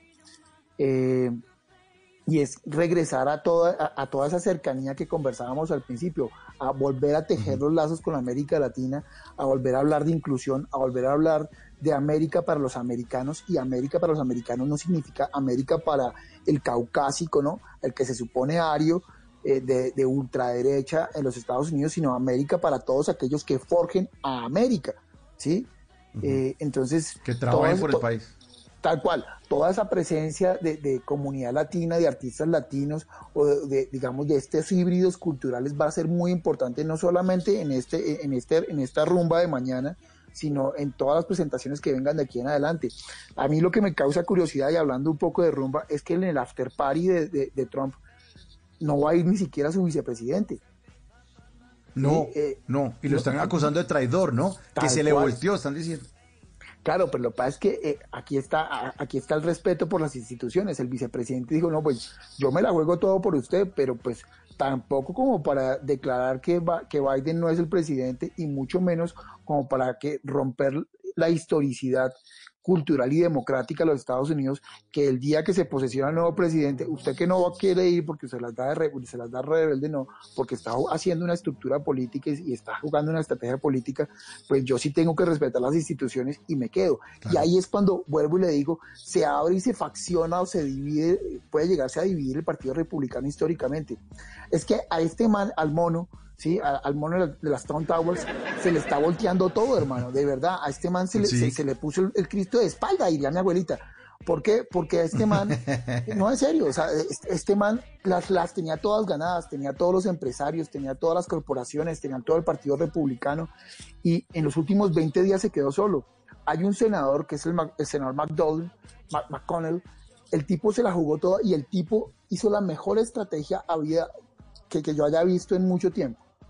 El tipo cogió todos los vacíos de poder y todas las posibilidades que tenía Trump dentro de la presidencia para nombrar jueces, para nombrar toda la estructura ideológica que puede darle vuelta a mediano plazo a temas tan importantes como eh, eh, eh, los derechos, de li- derechos y libertades de la población LGBT, eh, el tema del racismo.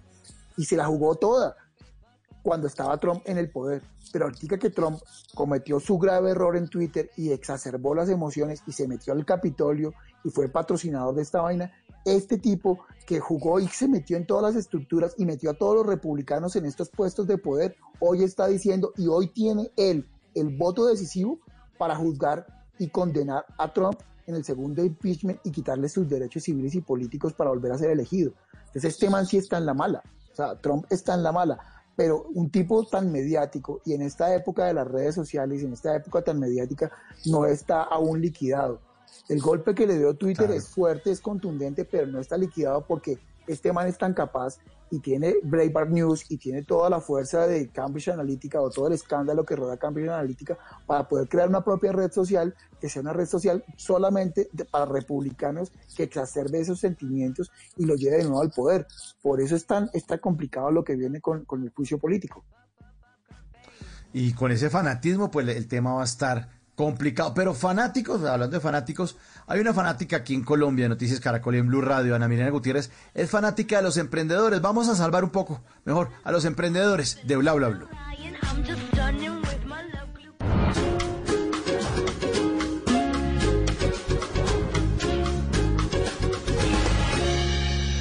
Noticias Caracol y Bla Bla Blue se unen para apoyar a los emprendedores de nuestro país.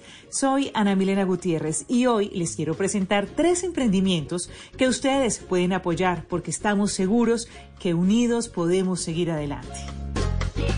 Comenzamos con una emprendedora que lleva más de 15 años fabricando un dulce típico de Cincé Sucre. Hola, soy Yasmín Alfaro. Mi emprendimiento se llama Bolileche, empresa dedicada a la elaboración y distribución de bolitas de leche, dulce típico de Cincé Sucre. Nuestro producto era distribuido en dulcerías y principalmente en aeropuertos. Antes de la pandemia producíamos 1.700 bolitas por hora y estábamos innovando en nuevos productos y nuevas presentaciones.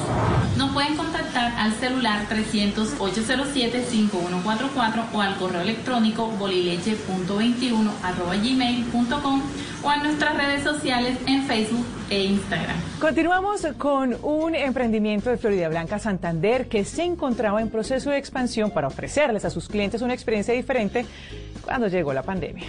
Hola, hoy quiero hablarles de Wings to Go. Wings to Go es un restaurante tipo americano creado en Florida Blanca, Santander, en agosto del 2018, por emprendedores santanderianos que quisimos llevar el mejor sabor de las alitas a todos los hogares. En Wings to Go encontrarán desde alitas, que es nuestro plato fuerte, hasta sándwich, papas locas y todos los derivados del pollo. Les voy a mostrar un poco de lo que es nuestro restaurante en imágenes a continuación. Quiero agradecer a Caracol Noticias por este espacio que le dio a los emprendedores para que sigamos creyendo en nuestros sueños. En Instagram nos pueden encontrar como wins2go.co y en Facebook wins2go. Y nuestro último emprendimiento de hoy es una granja ubicada en Sogamoso, Boyacá, que ofrece productos agroecológicos aplicando prácticas de conservación de suelo, agua y biodiversidad. Mi nombre es Milton Garzón, estamos trabajando en la granja agroecológica Cielo Verde, la cual tiene producción agroecológica garantizando la salud de las personas. En la granja producimos hortalizas en general, también como otras especies como papa, eh, arveja, frijol, haba, maíz, eh, arracacha y algunos frutales. También estamos distribuyendo algunos productos procesados orgánicos como son cosméticos de aseo, cacao, leches vegetales, cápsulas de noni, eh, panela. Eh, estos productos se distribuyen a familias de Sogamoso y pueblos aledaños. Estamos ubicados en Sogamoso, Boyacá. Nos pueden contactar al 313-403-7760 y en Facebook nos encuentran como Granja Agroecológica Cielo Verde. Muchas gracias. Recuerden que pueden enviar sus videos de 40 segundos máximo, grabados de manera horizontal, donde nos cuenten quiénes son, en qué consiste su emprendimiento y cómo pueden contactarlos. Ustedes no están solos. En Noticias Caracol y Bla Bla Blue los estamos apoyando.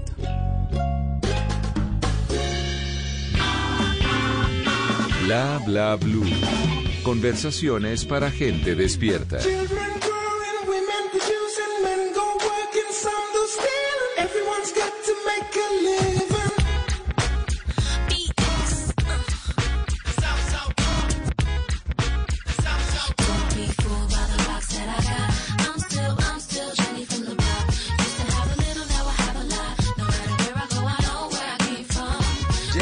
Block, Jenny, la de la cuadra, sí, Jennifer López, artista, que también va a hacer presencia en Celebrating America, programa especial de televisión conducido por Tom Hanks, que se transmitirá mañana a las ocho y media de la noche para conmemorar la toma de posesión del presidente número 46 de Estados Unidos, presidente electo Joe Biden.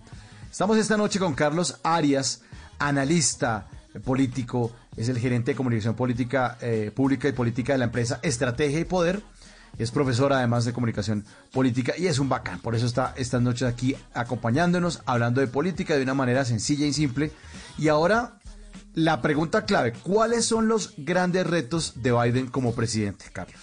Mi hermano ¿Qué tiene de todo este man. la- ¿Qué le figuró? Eh, no, Biden la tiene muy de para arriba, hermano. Este man, esto es pollito, chicken, gallina, gen, ventana, window y portador. Esto es Génesis capítulo primero, toda la oscuridad y tinieblas. A este man le toca arrancar prácticamente de cero en muchos aspectos en el país. Le voy a citar tres. Eh, la primera es aumentar el gasto, el gasto público en pandemia.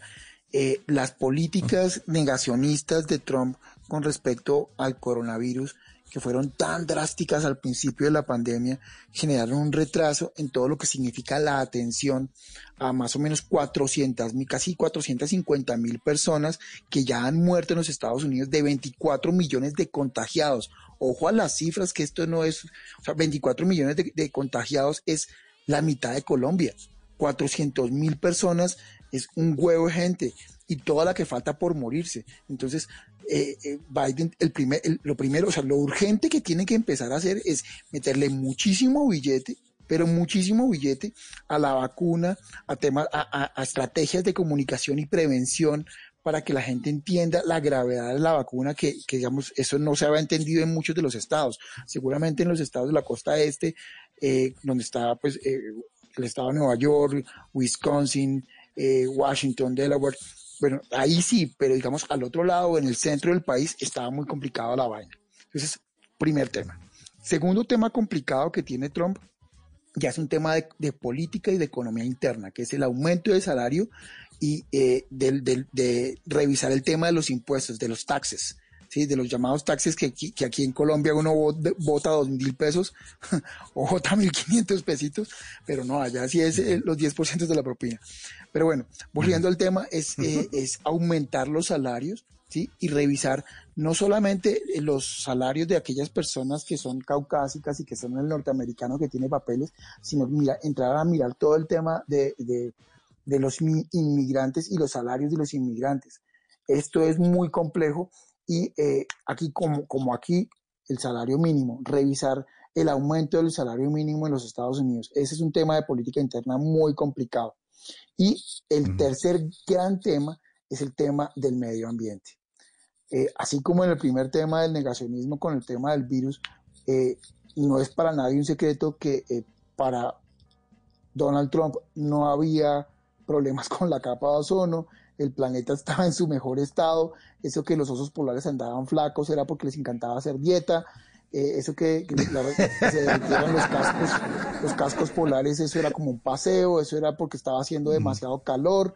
eh, no, eh, aquí hay que invertirle muchísimo de nuevo al tema de la Organización Mundial de la Salud, volver a meterse en forma del tema del cambio climático. Seguramente los Estados Unidos volverá al protocolo de Kioto, volverá a, certificar o a firmar el protocolo de Kioto y ahí hay una inversión muy fuerte que tienen que hacer los Estados Unidos en la investigación y volver a reasumir esos compromisos y volver a trabajar en temas que Donald Trump había obviado, como es el tema de eh, eh, cambiar o hacer un recambio en todo el parque automotor, o eh, por lo menos en la gran parte del parque automotor de los Estados Unidos, que es uno de los grandes consumidores de gasolina, y cambiarlo por vehículos eléctricos. Y por eso, no en vano y no en balde, hoy Tesla es una de las empresas con mayor eh, reputación en bolsa porque está vendiendo, ah, está vendiendo de todo y, y está, haciendo, eh, está muy cotizada. Ese es uno de los temas más importantes. Y el cuarto, eh, diríamos en, el 1, 2, 3, la ñapa, tiene que ver con la regulación de las redes sociales. En eso tiene que Biden meterle el diente. Si bien para algunos eh, eh, fue un éxito o, o- o es absolutamente válido que eh, Twitter como empresa privada hubiera sacado a Twitter y Facebook hubiesen eh, bloqueado las cuentas de redes sociales de Donald Trump porque él firmó un contrato y eso es una empresa privada, ahí eh, hay que empezar a regular el tema de redes sociales porque las redes sociales o las plataformas de redes sociales no se pueden pasar por la faja el tema de la libertad de expresión simplemente porque son empresas privadas, porque así como en este caso, gracias a, gracias a Dios, nos sirvió para quitarnos eh, al cirilía del mono encima con todas las barbaridades que decía, en cualquier momento eh, eh, estas plataformas pueden bloquear a quien quieran y empiezan a limitar esas libertades de acceso a la información y de libre expresión. Esos son para mí los cuatro temas urgentes de ya. Eh, eh, con respecto a este, cuando estaba hablando del tema de los salarios, de aumentar los, lo- el tema de los salarios, eh, no solo para el caucásico, sino también para, pues para todo el mundo, para que fuera, fuera parejo, también y leí un artículo en estos días de, no me acuerdo cuál medio era, pero un medio gringo que decía que estaba, de hecho que iba a haber un rebote de contrataciones y iba a haber Sí. como una explosión de nuevos puestos en este momento, eh, sobre todo en algunos lugares pues, donde ya empieza a llegar la vacuna, empieza como a moverse y todos los que han votado los van a empezar a volver a contratar, ¿no? De pronto Sí, hay como digamos que se que- mueve un poquitico mejor. La economía. La, retracción económica, digamos, es muy grande y no nos podemos comparar, ¿no? Acuer- hay que acordarse, y, este, a mí este, este, esta anécdota o esta analogía, eh, hay gente que le, que le incomoda porque le, pase- le parece demasiado cliché, pero cuando en Estados Unidos estornudan, aquí nos da gripa o nos da pulmonía, ¿sí? Ellos en este momento están años luz a lo que le puede pasar a Colombia, es decir, hoy los Estados Unidos está en un proceso de vacunación que solamente en Colombia vamos a tener en el 2022, ¿sí? Un, un proceso de va- vacunación masiva, porque a pesar de que Duque, Duque diga que aquí nos vamos a, se van a vacunar 25 millones de personas, pues, como le digo, hay 25 millones de contagiados en Estados Unidos y aquí dicen que vamos a, a- a vacunar en el próximo año, en este año, entre este, mediados de este año y mediados del próximo año, 25 millones de personas. Estamos hablando que en Colombia hay 47 millones de personas.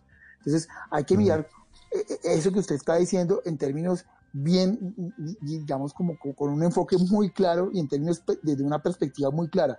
¿Eso qué significa? Que sí, que va a haber una recuperación económica en los Estados Unidos y van a haber nuevos puestos y nuevos salarios para estos migrantes.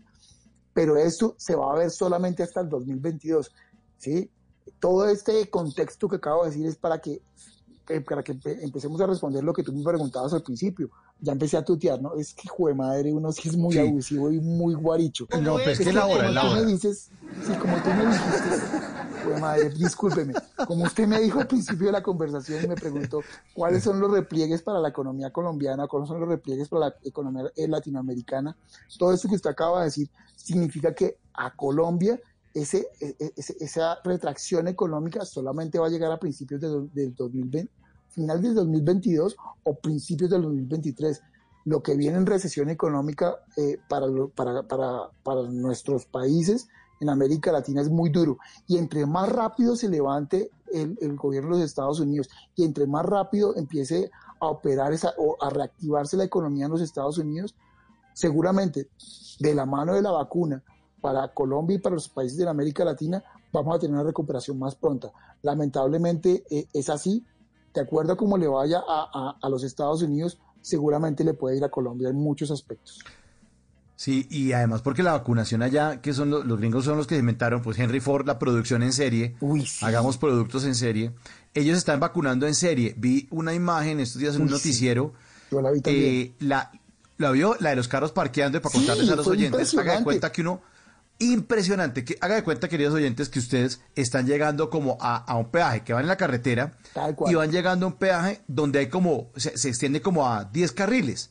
O sea, imagínense el, el peaje allá en, cerca de su ciudad, 10 carriles, muy grande, pero esto era un estadio eh, grandísimo en Estados Unidos y la gente era haciendo fila como si estuviera entrando o al centro comercial así gigante o llegando al peaje, pero vacuna. O sea, la gente iba manejando y casi que alistando el hombro y estaban estos como si estuviera llegando a pits. Todos con el tapabocas, pim, pim, pim, pim. ¿Cuántos vienen? Tres. Pam, pam, pam. Me imagino que con toda la tecnología, las aplicaciones que funcionarán, el número de la placa o la licencia de conducción que es la que le piden a uno, que es el registro allá, el ID, pa, pa, pa, hasta luego, siguiente. Era una cosa impresionante, impresionante. para- para que lo dimensionemos y para que la audiencia lo dimensione bien. Pille, ya hay en Estados Unidos gente que está recibiendo la segunda dosis de la vacuna. La segunda, Bueno. es decir, la que entre comillas genera algún tipo de impermeabilidad. Sí, sí, la palabra, te aparezco también de- como comentarista deportivo, discúlpenme. La impermeabilidad. O sea, Carlos Antonio Vélez No me gusta la vacuna. de esto que yo acabo de decir. No me gusta Trump, no me gusta Biden, no me gusta la vacuna. La impermeabilidad de Trump, eh, bueno, eh, discúlpenme, de verdad, es que hasta ahora ya uno se le empiezan a cruzar los cables. Eh, eh, digamos que el blindaje que da, ¿sí? por decirlo de alguna Ujú. forma, la segunda vacuna ya en los Estados Unidos se está dando. A en Colombia aún no hemos arrancado, ¿sí? Entonces, una cosa bien importante en términos de comunicación política que a mí me llamó muchísimo la atención. Mire, sin haberse posesionado, Biden se pone la vacuna. Y al día siguiente, ¿sí? en los canales oficiales y promocionado por Biden en su, twi- en su Twitter, empiezan a ver y empiezan a, a- él empieza a registrar como personas de la tercera edad. Paola Ochoa, revuélcate en tu columna, ¿sí? Empieza a vacunarse. Primera línea, médicos y enfermeras a vacunarse. O sea, allá es para todos, ¿sí me entiende? O sea, la- el, el mensaje simbólico es supremamente fuerte. Ahora comparen ese mensaje simbólico con Trump diciendo que no se pone tapabocas. O sea, de verdad Sí, que en términos de comunicación estamos lejísimos. O sea, usted se imagina eh, aquí en Colombia, yo quiero ver a Duque, ¿no? Poniéndose la vacuna, a Marta Lucía poniéndose la vacuna como también se la puso Camila Harris, y al mismo tiempo Duque promocionando que viejitos, que gente pobre, ¿sí? Que gente de escasos recursos empiece a utilizar la vacuna, ¿sí? Además con el, vuelvo y digo, Paola Ochoa, por favor retuércete en tu columna, ¿sí? Eh, ver cómo en Colombia ¿Qué vamos decía? a vacunar solamente gente de primera línea. Y, y como ella señalaba, ojalá solamente los jóvenes. Una cosa que segrega perracamente y que es un mensaje a la sociedad de eh, los viejos no sirven para nada. Después de los, eh, otra vez retomando lo que usted decía al principio, los mayores de 45, los que escuchamos los prisioneros y los que escuchamos eh, eh, algunas canciones, pues miércoles eh, estamos por fuera del paquete. Para nosotros no. Sí. Para los escuchos no, para los escuchos no. Sí, es impresionante, es impresionante. Pues bueno, ojalá que estos cuatro años funcionen. Eh, yo creería que podrían funcionar, po- podrían funcionar, y, y no le va a tocar a Biden dentro de cuatro años estar saliendo. No creo que tampoco va a salir por la puerta de atrás, eso porque es que eso, eso sí es un No, caso no, no. especial. Entonces es margen de error en la presidencia de Estados Unidos. Hace no sé cuál, en toda la historia de los 46 presidentes, creo que solo como tres o cuatro no los han reelegido. A todos los reeligen. O sea, este salió tan, tan Dos. flojo que perdió la Casa Blanca. En 100 Tan malo años, que perdió. hermano, dos. Mm. Le Ah, tengo bueno, el dato. ahí está. En 100 años, El dos. dato, gracias. En 100 años Oh, dos, fíjese. Un, un, un- un, tip ahí, ahí a- antes, antes de, de- de- que, de, que me mande a dormir. Eh, Póngale cuidado. Este, este señor, eh, el, el cuchito Biden, tiene 78, ¿no? Pues, seguramente este man va por la reelección, ¿sí? Pero la jugada política del Partido Demócrata es algo absolutamente estratégico e inteligente, ¿m? porque meten a Biden, que es un político experimentado, o sea, no había otra posibilidad sino Biden en el Partido Demócrata, ¿sí? A pesar de que era como soso en algunas cosas y no, digamos, emocionaba más eh, Rafael Pardo, ¿no? Eh, Rafael Pardo, yo, yo- yo lo aprecio mucho, pero Rafael Pardo duerme un carnaval de Barranquilla, hermano. Eh, si no, no, no se acuerda en campaña, O sea, es que este man sí, Sí, era sí, terrible, sí. pero bueno, en fin. El Pero es un que- duro. Sí, no, el tipo, El tipo es es un, duro, pero- de verdad es que el tipo es el- es- no, no emociona a nadie, de verdad. Y, y, pues no, no, no quiero hablar de, en fin, iba a hablar de su novia, pero no. El asunto es que eh, Biden es un man de 78 años que seguramente puede llegar a buscar la reelección porque es histórico y por, digamos, por afianzamiento y por construcción de políticas públicas a mediano plazo en los Estados Unidos desde el Partido Demócrata. Pero la jugada estratégica bien de, de- de- de- esta elección no es Biden, es Kamala Harris. Es una mujer, es afro, representa los derechos de la población LGBTI, representa, representa ahí sí, como diría Star Wars, un New Hope, es una nueva esperanza. Esa es la jugada verdaderamente política a mediano plazo del Partido Demócrata. Bueno, espera, esperemos a ver, porque como usted nos dice, si allá les va bien, pues aquí también nos va bien y que sea la recuperación rápida y que podamos mover las economías del mundo, sobre todo nosotros que estamos acá, tratando de dejar de ser el patio trasero de Estados Unidos.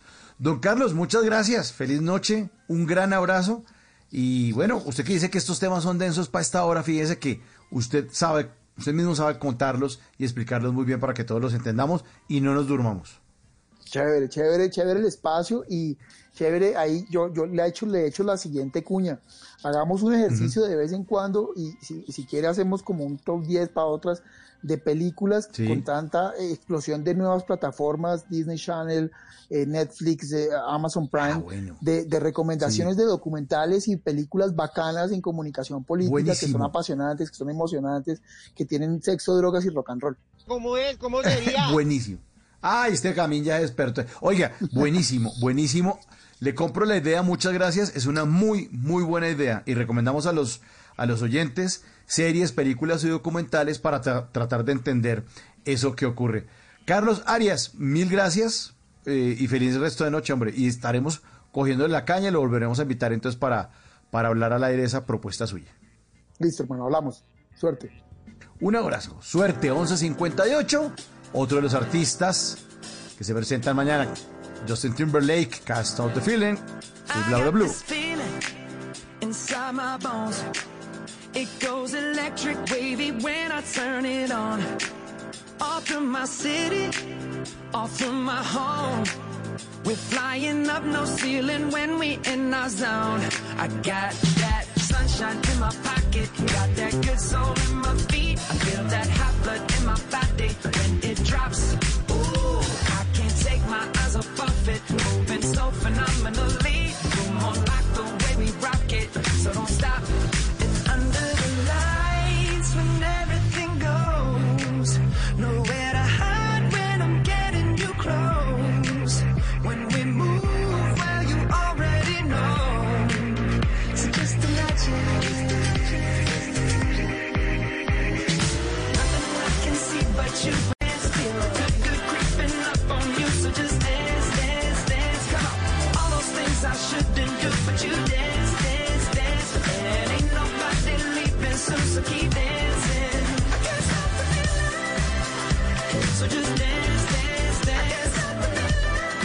Stop the Feeling, Justin Timberlake, otro de los artistas que hará parte de ese Celebrating America, un programa especial de televisión conducido por Tom Hanks, que se va a transmitir mañana en la noche, que va a conmemorar la toma de posesión del presidente 46 de Estados Unidos, Joe Biden.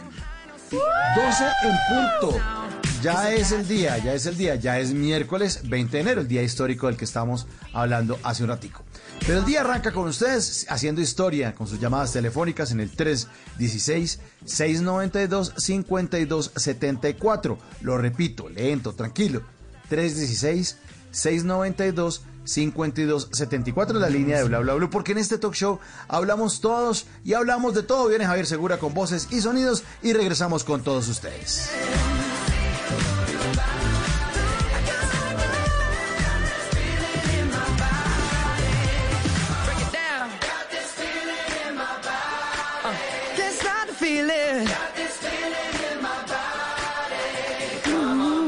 En las noches la única que no se cansa es la lengua. Por eso, de lunes a jueves a las 10 de la noche empieza Bla Bla Blue con invitados de lujo. Le saluda la chilindrina. Soy Bonnie Cepeda. habla Michelle Brown. Yo soy Liz Pereira. Checo Acosta, el príncipe del carnaval. Soy Claudia Bamón. Los saludo Alfredo de la Fe. Yo soy Maía. Con buena música, con historias que merecen ser contadas, con expertos en esos temas que desde nuestra casa tanto nos inquietan y con las llamadas de los oyentes que quieran hacer parte de este espacio de conversaciones para gente despierta. Bla bla blue. De 10 de la noche a 1 de la mañana. Bla bla blue. Porque ahora te escuchamos en la radio. Voces y sonidos de Colombia y el mundo. En Blue Radio y bluradio.com. Porque la verdad es de todos. Ya son las 12 de la noche y dos minutos de ese miércoles 20 de enero del año 2021 y esta es una actualización de las noticias más importantes que ocurren a esta hora en Colombia y el mundo en Blue Radio y bluradio.com. Desde Bucaramanga a la cárcel de máxima seguridad de Valledupar fue trasladado Óscar Camargo Ríos alias Pichi, considerado el Pablo Escobar de Bucaramanga. Javier Rodríguez. Bajo la custodia de 30 policías fue trasladado desde Bucaramanga a la cárcel de la Tramacúa de Valledupar, Oscar Camargo Ríos, alias Pichi, considerado el Pablo Escobar de Santander. Camargo Ríos fue capturado a finales de diciembre en una lujosa finca de Bello, Antioquia. El general Javier José Martín, comandante de la policía de Bucaramanga. y consideramos que no era pertinente dejarlo acá. Por eso ya se fue. Allá va a estar igual pues eh, en manos de nuestro de nuestro IMPEC eh, custodiándolo y, y que siga su proceso investigativo y que responda si así lo determinan los jueces por algunos delitos que pueda haber cometido. Alias Pichi se le investiga por el asesinato de ocho personas, entre ellas alias Máscara, cuyo cuerpo fue hallado en una fosa común que tenía una placa de cemento encima, en zona rural de Río Negro, Santander. 12 de la noche y 3 minutos, la Fiscalía en Santander inició la investigación sobre la procedencia de 87 kilos de marihuana que encontraron en una caneca lista para ser reclamada por una empresa de envíos ubicada en el municipio de Girón. Diego Suárez. Integrantes de la Fiscalía General de la Nación abrieron una investigación por el delito de tráfico, fabricación y porte de estupefacientes luego de que la policía incautara 87 kilos de marihuana en un operativo a una empresa de envíos en Girón. El general Javier Martín, comandante de la Policía Metropolitana, explicó cómo hallaron el alucinógeno. Ante la señal positiva del canino se, procedió a abrir esta caneca y efectivamente en el trasfondo contenía una sustancia vegetal que al hacer las pruebas nos confirmaron que se trataba de marihuana creepy, un peso de 80 kilos en 87 paquetes. De acuerdo con las autoridades, los remitentes aseguraron que la caneca contenía pegante para curtiembres. Con el cargamento incautado se iban a elaborar cerca de 20.000 dosis que se pretendían comercializar en los municipios del área metropolitana de Bucaramanga. 12 de la noche y 4 minutos, la fiebre del oro volvió a Segovia, Antioquia. Miles de personas llegaron hasta ese lugar y las autoridades no lograron controlar a la multitud. Héctor David Santamaría. Con picos y palas en mano, un número importante de ciudadanos llegaron hasta el lugar, un terreno cercano al Batallón Especial Energético Vial número 8, donde fue encontrada esta veta de oro. La noticia inmediato se conoció en el pueblo, por lo que se volvió insostenible para las autoridades controlar a las personas que empezaron a llegar en motos y carros, que además por el afán de sacar el oro, no cumplían con las normas de bioseguridad y evitar el contagio del COVID-19. Pero no es la primera vez que ocurre la fiebre del oro en el nordeste del departamento. El 17 de febrero el año pasado, en el vecino municipio de Remedios se había encontrado otra beta que fue explotada por la comunidad y que dejó miles de pérdidas para el dueño del terreno. El lugar permanece cercado a esta hora por las autoridades. 12 de la noche y 5 minutos ante la crisis del fútbol profesional colombiano por la pandemia, el gobierno nacional busca alternativas como la creación de una tercera división y préstamos para los equipos. Nelson Murillo. Tras una visita a Armenia para verificar las condiciones de escenarios deportivos para los Juegos Nacionales de 2023 en el eje cafetero, Ernesto Lucena, ministro del Deporte, indicó que se evalúan alternativas de reactivación y fortalecimiento para el fútbol profesional colombiano. Hemos planteado con el presidente Duque la creación de la primera C. Creemos que ese es un buen camino para potenciar talento. Hay que mirar es cuál es el formato que se va a utilizar. La desaparición de los equipos, yo creería que si ese caso llega, es un tema netamente de recursos, donde tendremos todos que mirar la viabilidad financiera de hacerle aportes a los equipos a través de créditos para que puedan seguir adelante. El funcionario concluyó que el fútbol colombiano tiene que seguir jugando con todos los protocolos de bioseguridad y respetando la autonomía de las alcaldías. 12 de la noche y 6 minutos, el Senado de Estados Unidos reanudó sus actividades con audiencias para confirmar los candidatos propuestos por Joe Biden para su gabinete. Xiomara Rojas. En los diferentes comités del Senado han empezado las primeras sesiones de confirmación de media docena de cargos de la administración de Joe Biden, entre ellos Janet Yellen, designada como secretaria de Comercio, quien dijo que utilizará todas las herramientas disponibles contra las prácticas comerciales abusivas de China. Por otra parte, el secretario de Estado que designó Biden para su gobierno, Anthony Blinken, dice que respalda la estrategia más dura con respecto a China desarrollada por Trump aunque no tanto sus tácticas, y dijo. It poses the most significant challenge of any nation state uh, to the United States in terms of our uh, interests, the interests of the American people. Representa el desafío más importante de cualquier Estado nacional para los Estados Unidos en términos de nuestros intereses, los intereses del pueblo estadounidense. Además dijo que la administración entrante buscará la extensión del Tratado New START, el último acuerdo sobre armas con Rusia que expira el 5 de febrero. Noticias contra reloj en Blue Radio. Y cuando ya son las 12 de la noche y 7 minutos, la noticia en desarrollo, el nominado por el presidente electo Joe Biden para encabezar la diplomacia estadounidense apoyó el martes con matices, eso sí, la política hacia Venezuela del mandatario Donald Trump que horas antes de irse amparó temporalmente en la de la deportación a los venezolanos e impuso nuevas sanciones a Caracas. La cifra que es noticia en Colombia, el nivel de ocupación de camas UCI para pacientes COVID en Bogotá bajó al 93,2%. Hay una disponibilidad de 136 camas. Según el distrito, 25 camas adicionales fueron habilitadas para pacientes COVID en toda la red hospitalaria de la ciudad. Y quedamos atentos porque no se espera que el eh, vicepresidente Mike Pence asista a la ceremonia de salida del presidente Trump en la base conjunta Andrews, según eh, dos fuentes de Pence. Logísticamente, las fuentes dijeron que sería difícil que Pence esté en la base conjunta para la despedida de Trump y asistir a la toma de posesión del presidente electo Joe Biden, como se espera que haga el vicepresidente de los Estados Unidos. Esperen una nueva emisión de Voces y Sonidos a la una de la madrugada. Mientras tanto, sigan en sintonía con Bla Bla Blue, conversaciones para gente despierta. El mundo nos está dando una oportunidad para transformarnos, evolucionar la forma de trabajar, de compartir y hasta de celebrar. Con valentía enfrentaremos la realidad de una forma diferente, porque transformarse es la nueva alternativa. Blue Radio. Se cierra una era, un ciclo. I'm very consistent. I'm a very stable genius. Cuatro años que cambiaron la historia política de un país. The Attorney General says I'm going to recuse myself. And I said, why the hell didn't he tell me that before I put him in? Donald Trump le dice adiós a la Casa Blanca. A new administration will be inaugurated on January 20th. Miércoles 20 de enero. Mañanas Blue, cuando Colombia está al aire en directo desde Washington.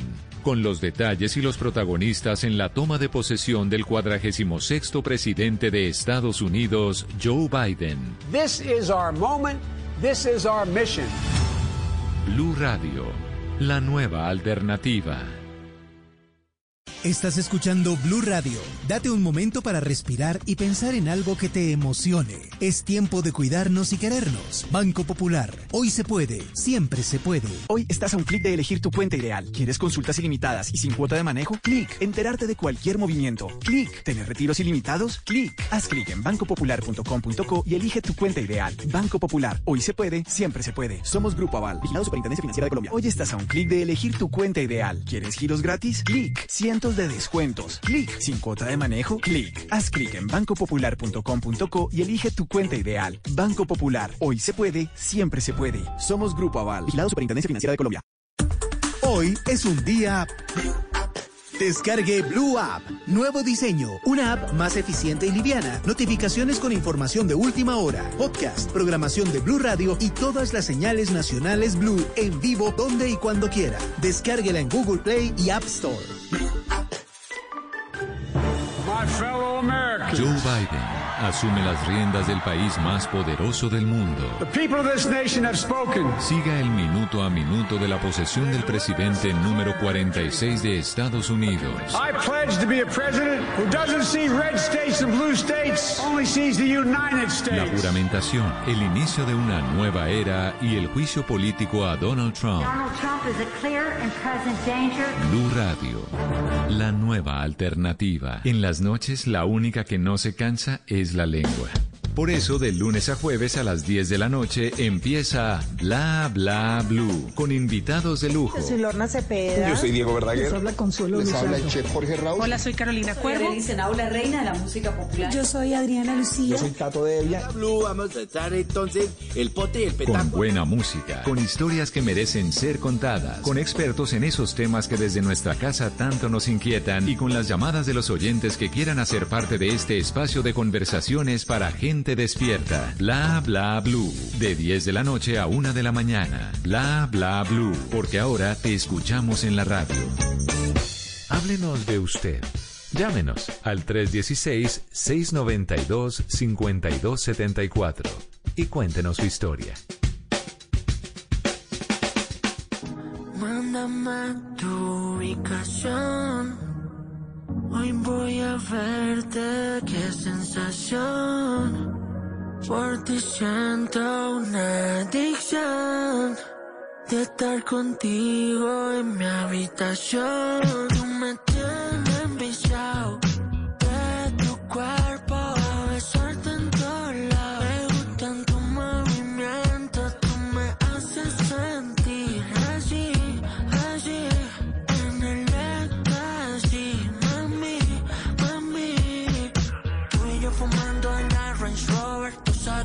flow que te corre. Traje tu si pa' que te entones, dándote y a fondo todas mis canciones. Qué chimba eres de los pies hasta el pelo. Tú eres hermosa, tú eres mi madera. Yo tenía seca, muñeca, ven pa' acá. Que tú sabes que conmigo tú te mueves completa. El que te hace venir el del mes que tú cuentas conmigo pa' que sola nunca dándote duro, mami, encima de los verdes. Tú me tienes enviciado de tu cuerpo, a besarte en todos lados. Me gustan tus movimientos, tú me haces sentir así, así, en el éxtasis, mami, mami. ¿Sabes algo, mi amor? A mí lo que más me gusta son tus besos, como me miras cuando... estás 12 de la noche, 14 minutos. Bienvenidos a la tercera hora de Bla Bla Blue. La hora de todos nuestros queridos oyentes que se unen a este espacio de conversaciones para gente, vea, despierticos. Es que está ya, ya no estamos el pasivo, el dormido, el que no habla. No, aquí estamos hablando todos. Todos hablamos de todo en el 316-692-5274. A esta hora llega Simón Hernández con una buena canción. Esto también es estreno, señor. Buenas noches. Mándame tu ubicación.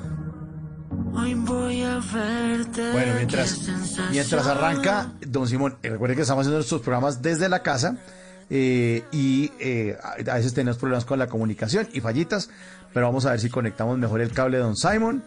Mientras tanto, les leo mensajes porque en el 316-692-5274, pues ustedes pueden dejar mensajes de texto, mensajes de voz. Siguen todavía saludando a nuestro invitado de la primera hora, a Omar Geles. Dice, buenas noches, qué chévere, qué voz. Me tienen anonadada desde Acacias Meta, Yolanda Osorio. Yolanda, un gran abrazo, un gran abrazo, se lo hemos, hemos extensivo a Omar Geles, gran artista, compositor, eh, acordeonero, gran, gran ser humano además, por eso hace parte de Bla Bla Blue. Siguen Volví, saludándonos volví. ahí. Ah, véalo, ahí está. Bueno, ¿qué hubo, señor? Mucha presentación le hice y se le cayó a última hora. Bueno, ahora sí le estaba preguntando si esta canción es nueva, si es estreno, ¿de quién se trata? ¿Quién canta ahí? Oiga, le, yo, yo creo que es por el título de la canción que me caí porque me puso como en movimiento, me puso en éxtasis. Sí, no, no, Ajá. nos, nos alegró un poquito ahí en la noche el señor Kevin Roldán, reggaetonero que le ha ido muy bien eh, en Colombia, pero que además eh, eh, suena de una forma curiosa y es que, digamos, no, no tiene el mismo eco de Maluma, no tiene el mismo eco de Balvin, pero hay como una movida reggaetonera como medio no tan comercial, underground, digámoslo de alguna forma, que ha tenido un eco importante en Europa, específicamente en España. Y a Kevin Roldán le viene yendo muy bien en España desde hace muchísimo tiempo. tiempo. Tanto así que es uno de los artistas favoritos de jugadores como el Real Madrid. Yo no sé si usted se acuerda que hubo una época cuando James jugaba en el Real Madrid y en algún momento cumplió eh, Cristiano Ronaldo años, lo invitaron a una fiesta y a partir de que invitaba a Kevin Roldán a esa fiesta, el Real Madrid, que iba como líder de la liga, se desplomó. Y al final Ajá. en esa liga quedó campeón el Barcelona. Y cuando queda campeón el Barcelona, eh, Piqué, el actual, obviamente, esposo eh, de Shakira, bueno, aunque ellos viven con medio en concubinato porque ni se han casado, pero bueno, eh, la, la pareja de Shakira dijo muchas, pero pecado, muchísimas. En pecado. En pecado Ah. esos jóvenes. Y no- creo que se piensen casar, pero bueno.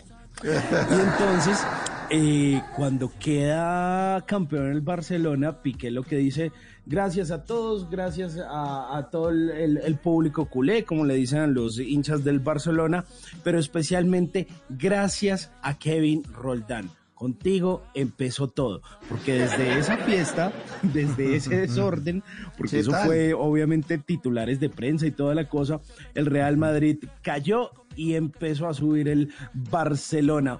Pero bueno, mejor dicho, los puso en éxtasis, como se llama esta última o esta reciente canción, al lanzamiento de Kevin Roldán aquí en Bla Bla Blue. Suena rico, suena rico. Suena bien, chévere.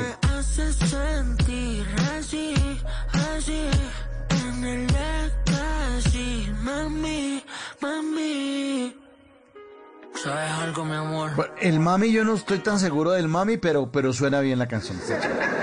316-692-5274 es la línea de bla bla bla, la línea de ustedes, nuestros queridos oyentes, para que se comuniquen, hagan parte de este lugar en la radio de conversaciones para gente despierta. Siempre los estamos acompañando de lunes a jueves de 10 de la noche a 1 de la mañana. Simon, ¿sus oyentes lo solicitan?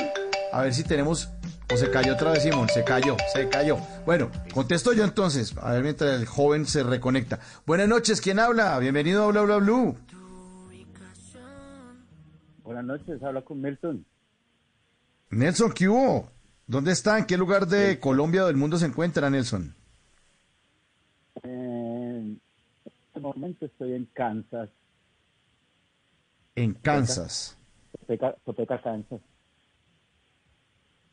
En Kansas. Y, en, en qué lugar? Perdón, no le entendí muy bien. Topeka. Poteca se llama. Ah. Ajá. No. Cerca a Wichita. Hola. Una de las ciudades principales. Ah, cerca de Wichita. Ok, ok, ok, en Kansas.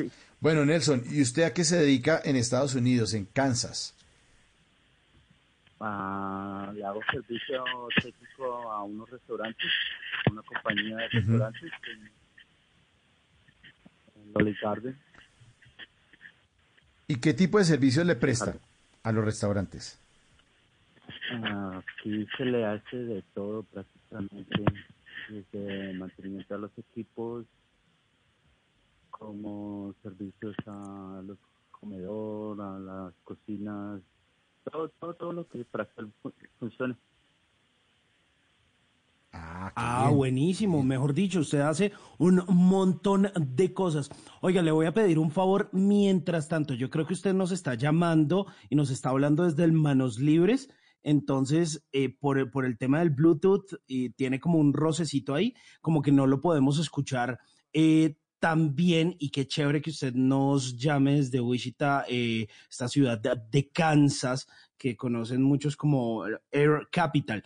Pero bueno, venga, cuéntenos, ¿hace cuánto está eh, viviendo en, en Estados Unidos o en, o en Wichita, en Kansas? Ah, no, yo viajo por todo el país. Ah, yo desde el 98 vivo acá en Estados Unidos. Ah, ahora sí se oye como un cañón, hombre. Qué bien, Nelson. Ya se mejoró la el llamada. Muchas gracias. Ah, Oh, muchas bien, gracias, bien, muchas bien, gracias. Bueno, es del 98, entonces ya está 23 años en Estados Unidos.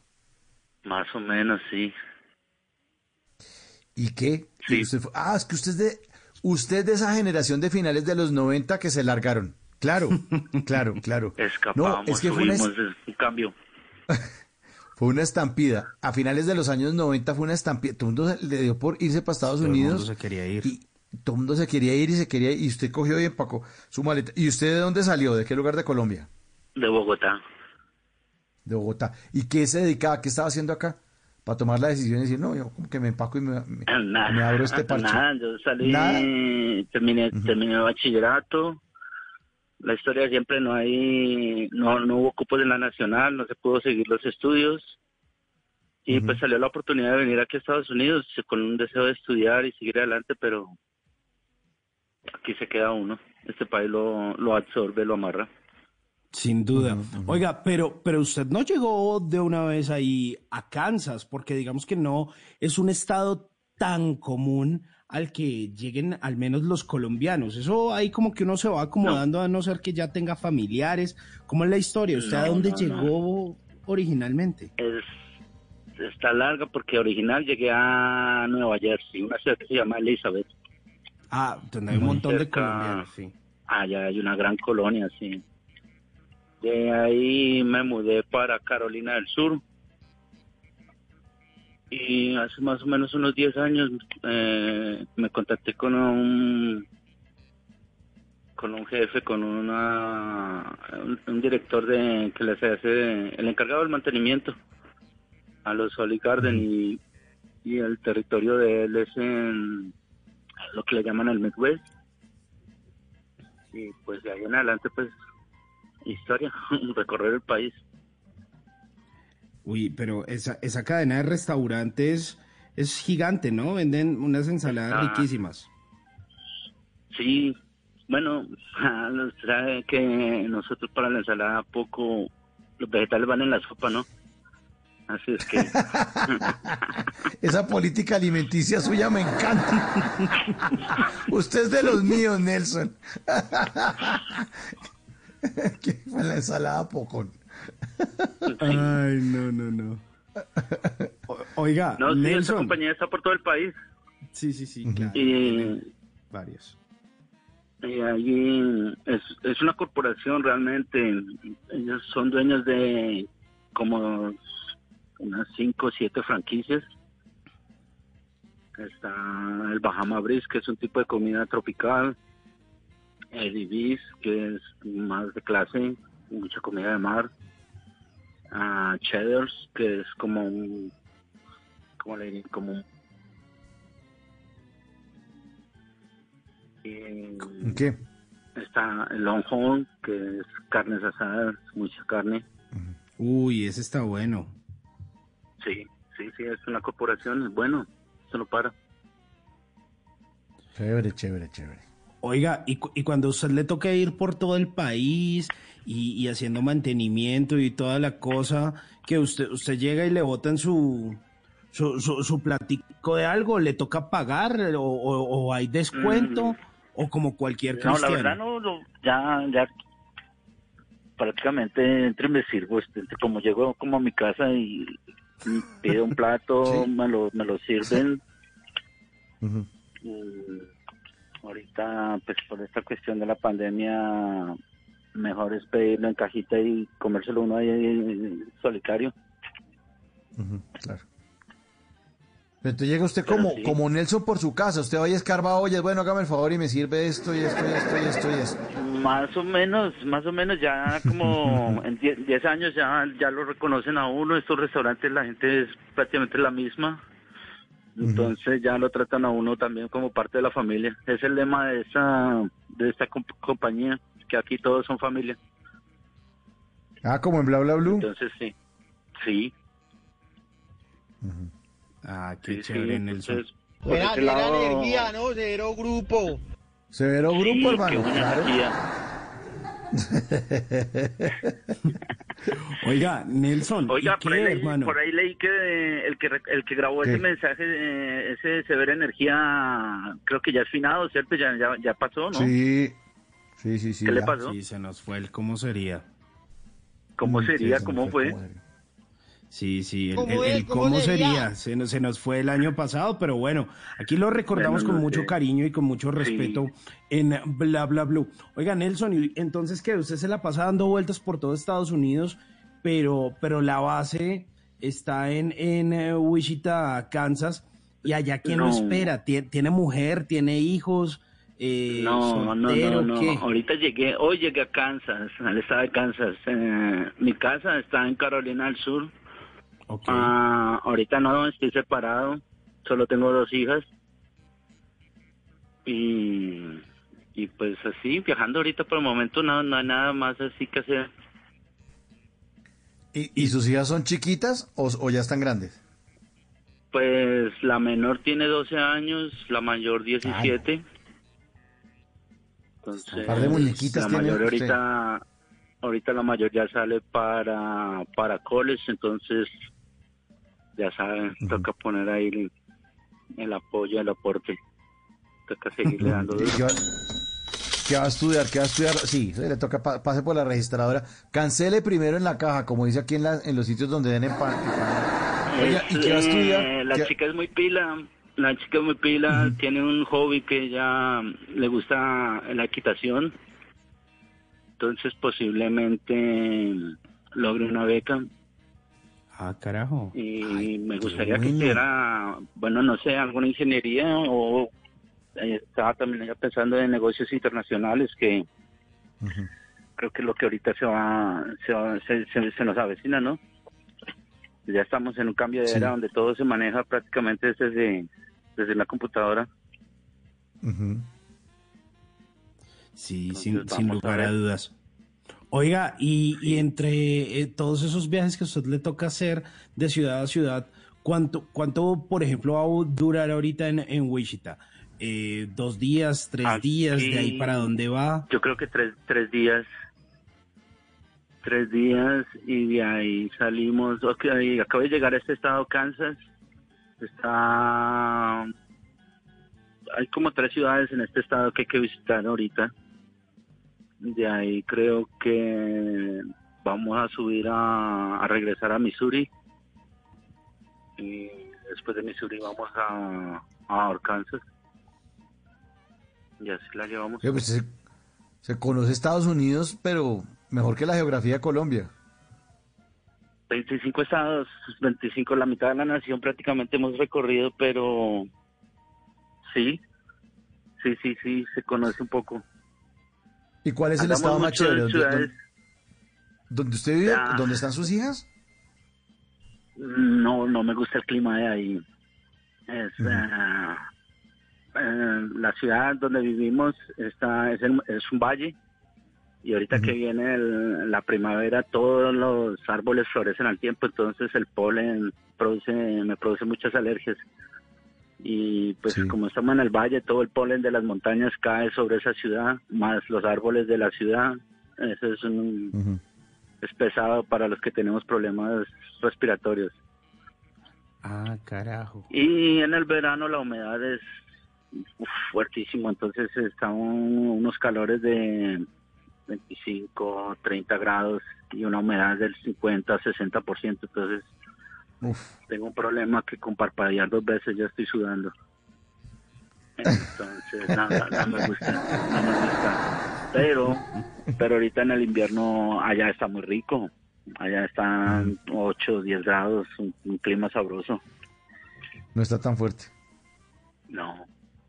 Ah, qué chévere. De, a comienzos del mes estábamos en, en Michigan y bajo cero unas noches. Ahorita creo que este fin de semana o la semana que viene van a estar, creo que bajo, otra vez bajo cero. 10, 10 bajo cero van a estar por allá en el norte. en Uy, qué tan dura, sí. Uy, ese frío Pero, y esos pues, vientos bravos. No sé, no sé, ya uno se acostumbra. Aquí hay, aquí hay zapatos, hay ropa, entonces te pones el equipo y, y ya listo, se mentaliza uno. Sí, sin duda, Sí, sin duda. No son cambios, no son cambios, no, no son como como Bogotá que un día puede estar eh, soleado y en la tarde eh, caer una lluvia. Entonces a todos los ya. agarra siempre desprevenidos. Sí, No sí. tiene y además los zapatos adecuados, no tiene la chopa impermeable. Claro, Entonces, lo que pasa, por eso lo es que. Ajá. Des- eh, lo- los, no, no, no, que le voy a decir que los pronósticos aquí del clima siempre son desacertados porque estamos en el trópico. Entonces, cuando dicen, no, es que va, va a ser un solazo, ese día usted tiene que sacar paraguas, bota pantanera, porque va a llover mucho, normalmente. No, Siempre, sí, creo que todavía vive Max Enríquez, eso nunca le pega a uno. ¿Se acuerda? ¿Se acuerda de Max Enrique que era un desastre? Ah, pues claro, yo crecí con él. No, pero mire, Entonces, yo, les, uno yo desde aquí, lo contrario. Yo miro, yo miro el radar aquí y les mando, les mando los mensajes a, a mi padre, a mis hermanos y me, y me dicen, no, no, no, aquí es lo contrario, no, el verano va a estar pesado. Y ahorita, por ejemplo, a final de año que iba a empezar el invierno, que el empezar el, el, el fenómeno de la niña, se rieron de que no, que no iba a llover ni nada y vea, pues tremendas inundaciones por todo lado porque no sé, aquí como que le manejan muy, muy, muy, bueno, siempre aquí la tecnología la hay y la explotan bien, ¿no? Ujú. Y hablando, y hablando de su familia, los otros que viven acá en Colombia, ¿se quedaron acá?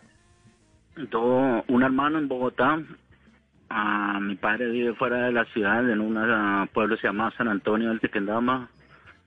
Tengo, mi mamá se mudó también para Tocaima. Eh, un hermano vive con ella y tengo otra hermana en Madrid. En Madrid, Cundinamarca, ¿no? No en Madrid, España. No, en Madrid, España. Ah, bueno, ahora sí, nos vamos entendiendo. Sí, porque como, como me estaba nombrando sectores aquí como de Cundinamarca, yo pensé que era que... No, pues que pegamos un buen brinco, pero sí. Sí, el brinco estuvo como medio agreste. Sí, porque yo pensé que usted me dijo que en Madrid, yo dije, ah, cerca Mosquera. No, no, en Madrid, España. En Madrid, España, al otro lado del charco. Sí. Ahí como para despistar a la audiencia. Sí, claro, no, a mí me, mo- me gallo un ratico. Oiga, Nelson, ¿y hace cuánto no se ven todos? ¿Sí, sí se han vuelto a reunir todos en un mismo Todos lugar? juntos. Sí, sí. Creo que fue en el 2018, 17 me parece. Estuvimos los cuatro, los seis juntos porque, bueno, mis padres son separados hace como 20 años también.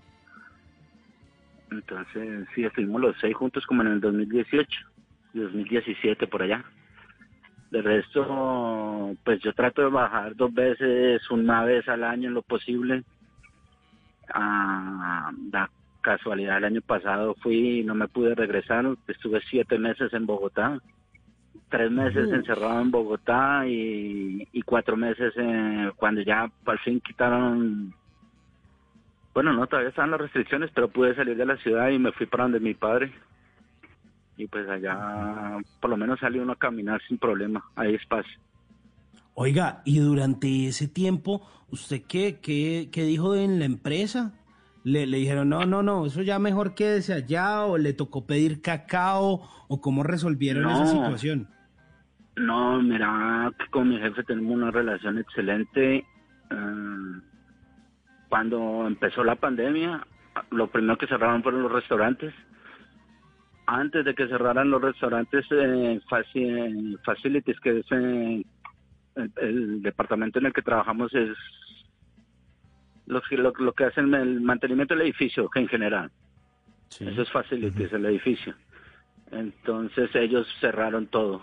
Esas, todas esas actividades quedaron pospuestas, no se le siempre servicio ni mantenimiento a nada.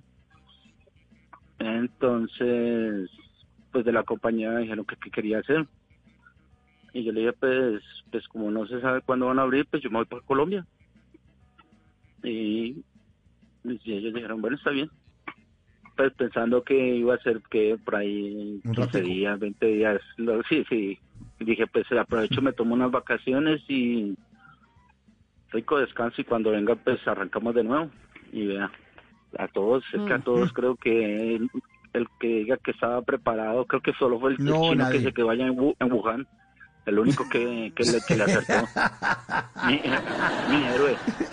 Mi héroe. Sí. El colombiano. El colombiano. Ese men que Pepa, por ahí leí un artículo que sus padres dijeron que desde, desde, pe- desde pelado el hombre siempre es muy, muy, muy acertado. No, no, no. Yo el, eh, en diciembre del año pasado, en Twitter, leí un trino así, que es que me pareció buenísimo. Que el personaje del año es el colombiano que se quedó en Wuhan.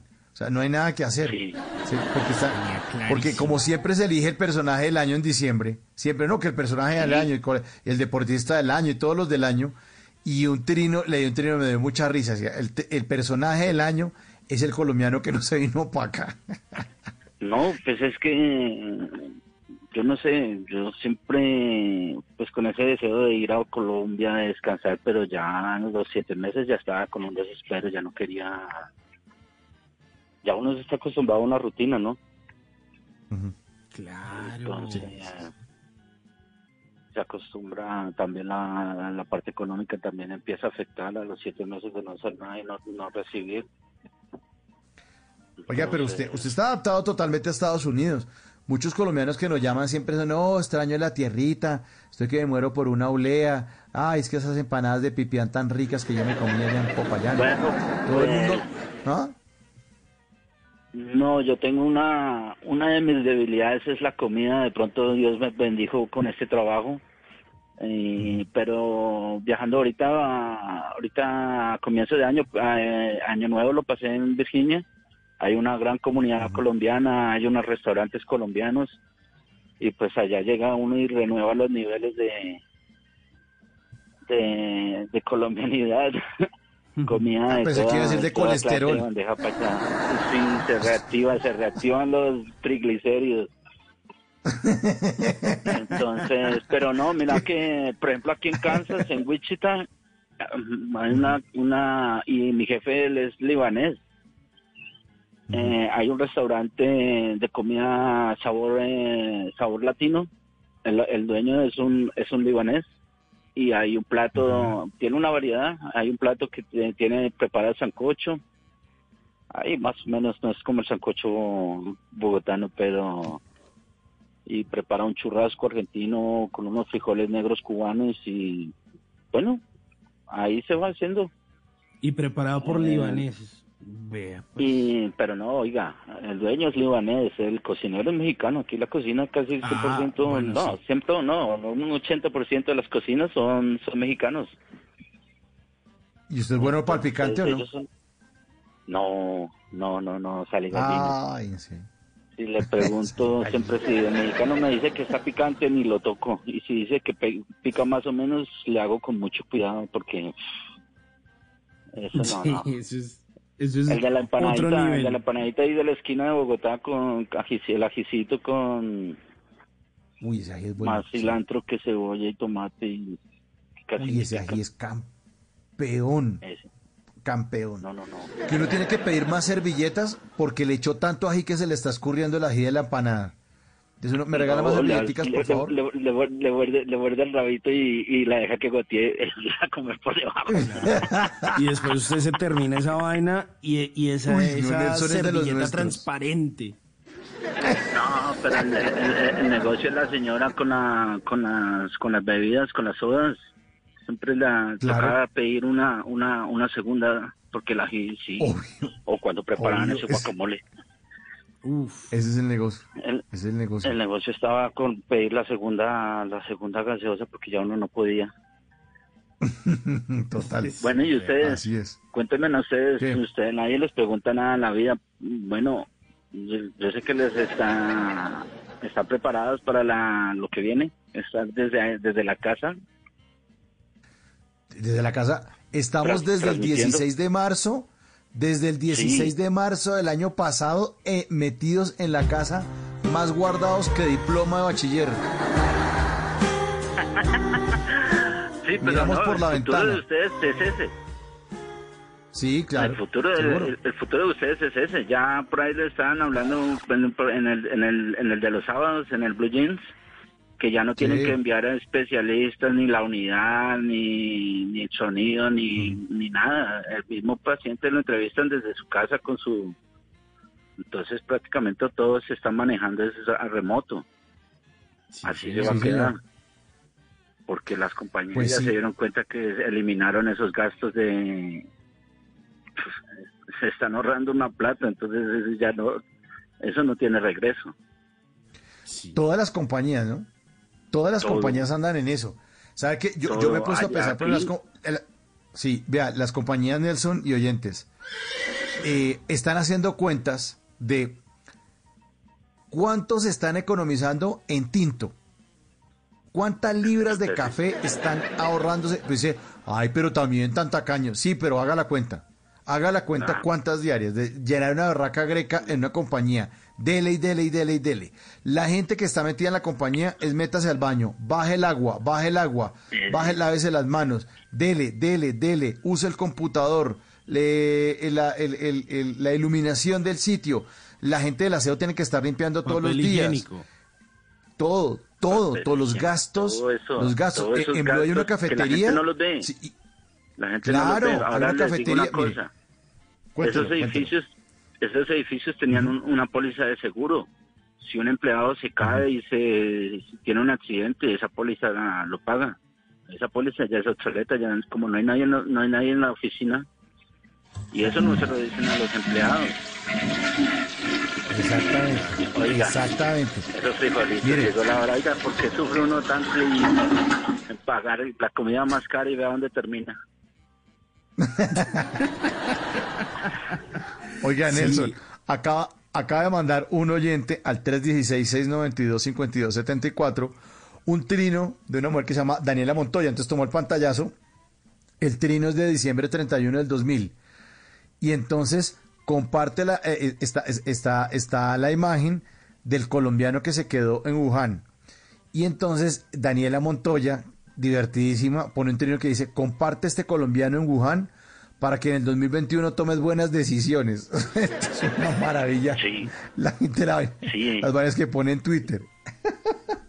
No, Ay, mire ay, que una muchas veces las decisiones las toma más como, como con sentimiento que con la razón. Sí. Pensando, ahorita si ustedes se ponen a analizar, la mayoría de los contagios están es en las mismas casas. Creo que llegó una noticia ayer de tres hermanos que ya murieron por asistir a un funeral o por en una reunión, ya todos tres hermanos Diez y personas de esa to- familia. solo miembros. La- el virus se está transmitiendo es en- en- de- de- entre la familia. Entre la familia. No sé Sí, por qué, no sé por qué la gente, bueno, es una, una, una tierra platanera, la gente tiene que celebrar, si no, si no les permiten, les están vulnerando los, los, los derechos y todo. Oiga, sí. Pero, pero Nelson, yo tengo una curiosidad. Usted está en Kansas y se ha estado moviendo como en esos estados que son del centro de, de los Estados Unidos, que suelen ser como sí, muy, muy republicanos, muy de rednecks.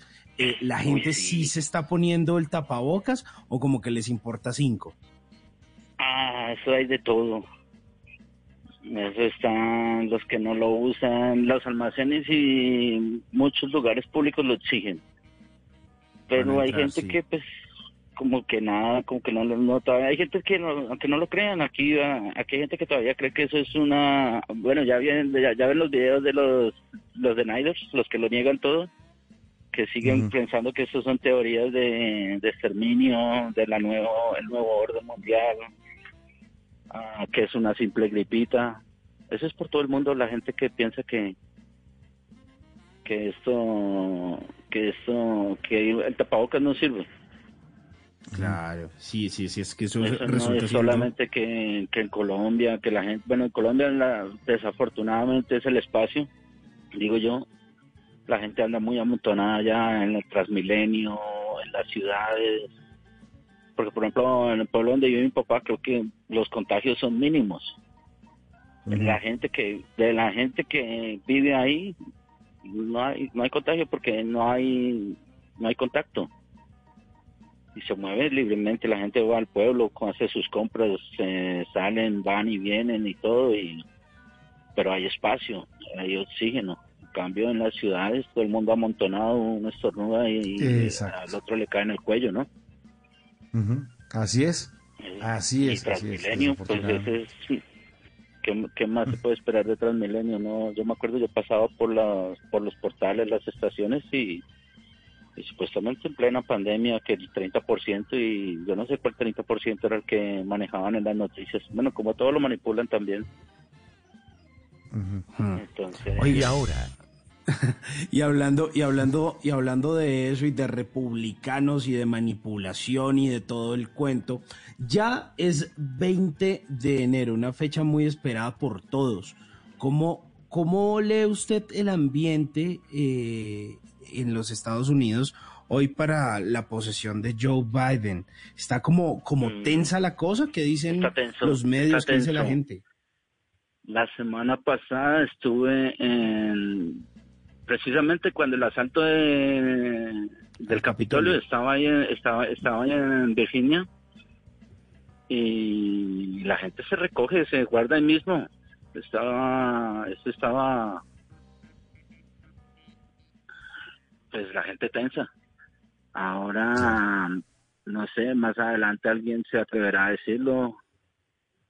a la supremacía blanca, que bueno, ya todo el mundo lo sabe, que estaban callados, que estaban en silencio, que nadie les prestaba atención, pues ellos ahorita, creo que hay unos videos, ahorita están, el FBI está revisando unos videos, la mayoría de los que estuvieron en el asalto son participantes de la policía, son fuerzas militares retirados, algunos son activos, una de las mujeres que murió es Ah, una, es una agente de, de la Fuerza Aérea.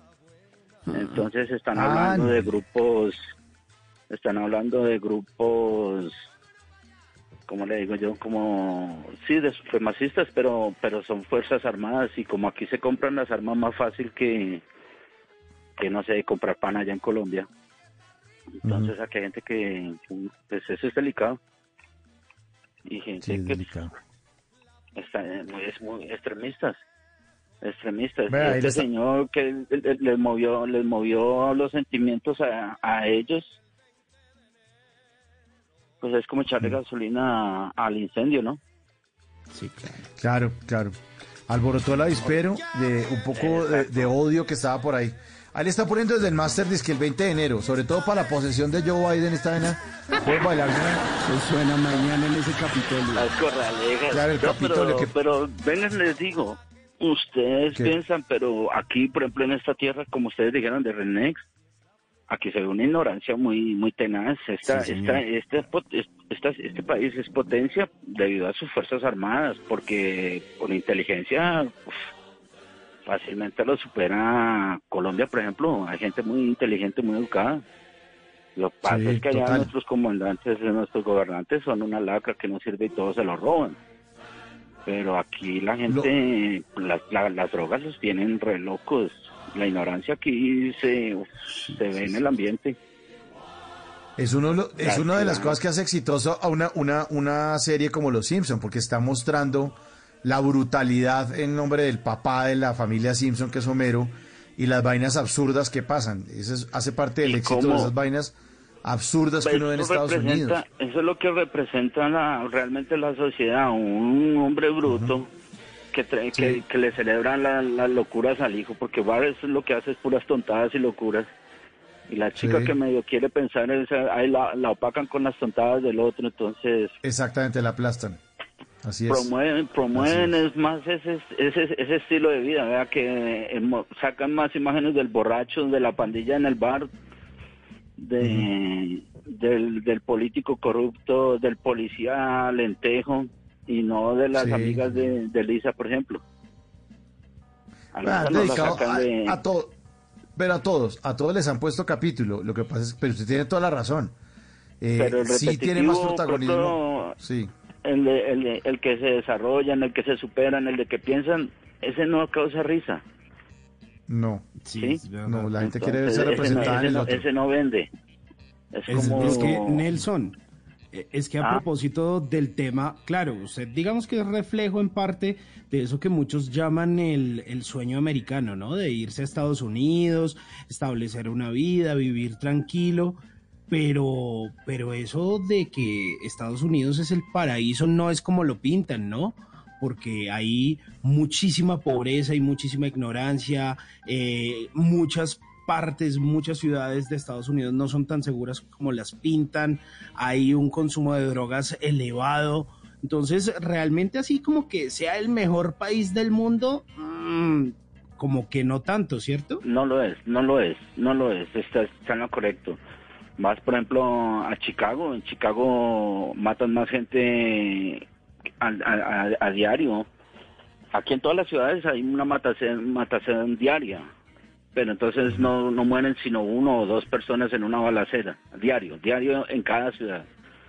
Para que salgan las noticias tienen que morir más de cinco, o sea, una masacre y por eso es que no se escuchan ya las noticias en Colombia, sino la balacera que hubo en un, en un club nocturno, en, una, en, un, en un barrio, una pelea de pandillas, más de cinco.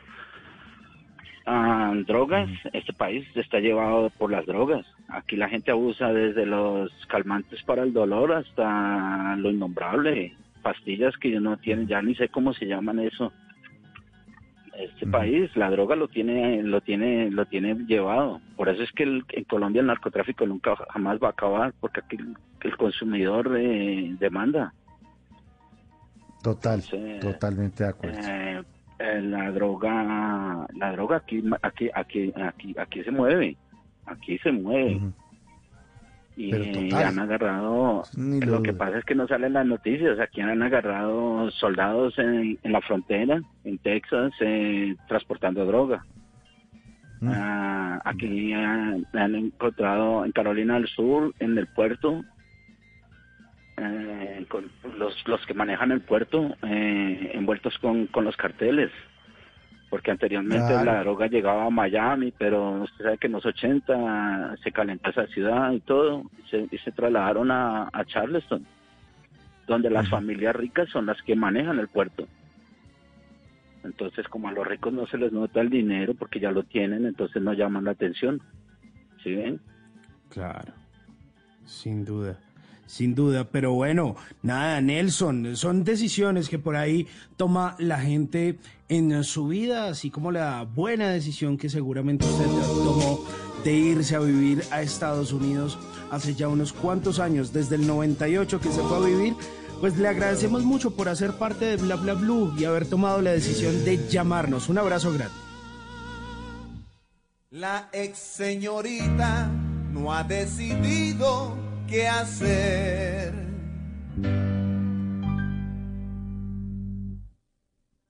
En su clase de geografía, la maestra habla de Turquía, mientras que la susodicha solo piensa en su desdicha y en su dilema.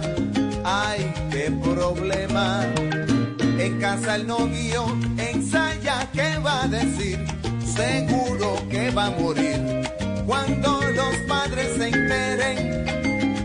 Y aunque él otra solución prefiere, no llega a esa decisión, porque esperar es mejor, a ver si la regla viene.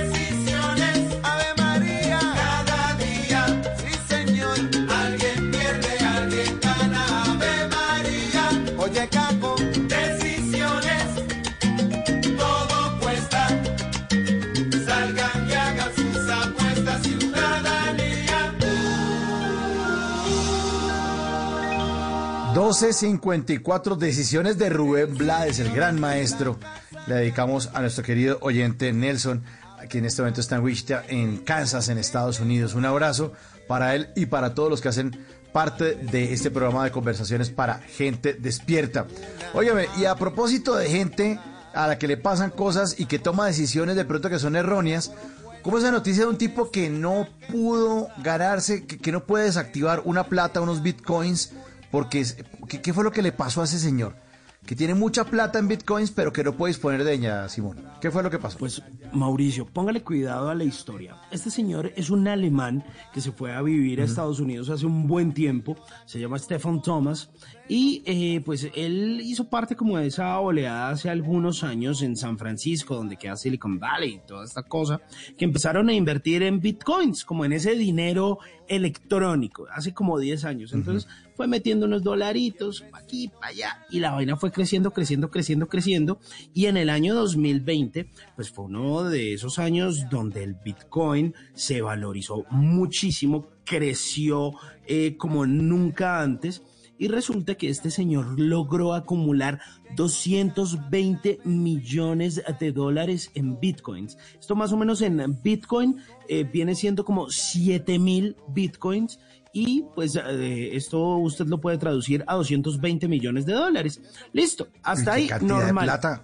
Es un montón, montón Pero de además montón. que se valorizó y pues yo digo, nada, es el momento de sacarlo porque usted no sabe en qué momento pues se puede Claro. caer. Entonces resulta que este, este tipo de dinero solo se maneja a través de internet y tiene como unas reglas y unas contraseñas específicas. Esto no es ningún banco, sino que tiene como unos certificados de, de seguridad, algo que en tecnología se llama como blockchain, pero es como mucha, mucha seguridad.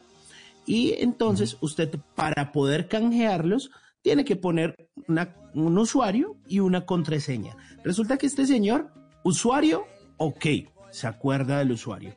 Contraseña, no, no se acuerda de la contraseña. Resulta que usted tiene ¿Cómo? hasta... Ay, ¿cómo así? Imagínese. O sea, este señor no la anotó en ningún lado. Dijo, ah, ah, yo me acuerdo de esa vaina. Eh, cuenta, porque le hicieron una entrevista, esta información salió en el, en el New York Times, porque les pareció Ujú. muy curioso. Y el señor dice, no, pues yo la verdad es que la contraseña yo la tengo hace rato y, y yo la había anotado en una hojita, pero la hojita se me perdió y, y no la Ay, no encuentro le creo. y no me acuerdo de la contraseña. Entonces, póngale cuidado, tiene hasta 10 intentos. En este momento lleva 8 y han sido erróneos. Resulta que si llega al décimo intento, le falta el 9 y el 10. Si llega- al décimo intento, va a perder el acceso total a esos 220 millones de dólares. O Ay, sea, jue madre. chaito, chaito, chaito. Entonces, claro, la gente está como, pues pucha, ¿qué hacer? Eh, él es, mejor dicho, ya revolcó la casa, no se acuerda, el tipo es ingeniero, trató de adivinar, que mejor dicho, yo creo que este tipo, contraseñas seguras, el, el, nombre de la mascota, el nombre de la mamá donde nació, eh, de todo, eh, La, la, gente en la Universidad de Stanford, que es donde están los super duros de tecnología, están tratando de ayudarlo, están tratando de escribirle a, a la gente eh, para que lo pueda ayudar, pero no, nadie, nadie ha podido y está tratando de hacer una negociación con la empresa donde compró los bitcoins para decirles, vea, soy yo, de verdad, créanme, yo no quiero perder mi plata. ¿Cómo negociamos? Cogen ustedes un, persona, eh, un porcentaje, yo puedo entrar, puedo acceder a mi plata, pero parece que no le van a dar solución y tiene que hacer uso de su memoria para que no falle en los últimos dos intentos y no pierda 220 millones de dólares. Imagínese la angustia. Ay, ay, ay, ay, ay, ay, ay. Bueno, 12.59, 12.59, ya vamos llegando al final de Bla Bla Blue. Quiéreme, quiéreme siempre, quiéreme siempre como los queremos a todos ustedes. La Orquesta Aragón llega a Bla Bla Blue.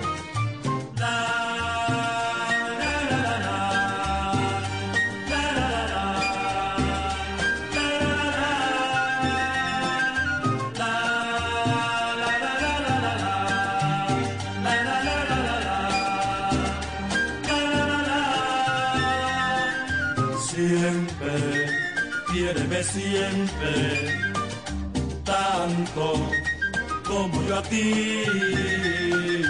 Nunca, nunca me olvides. Dime, dime que sí. Cuando beso tu boca, nada, nada es mejor. Dame, dame tu vida quiéreme siempre, dame tu amor.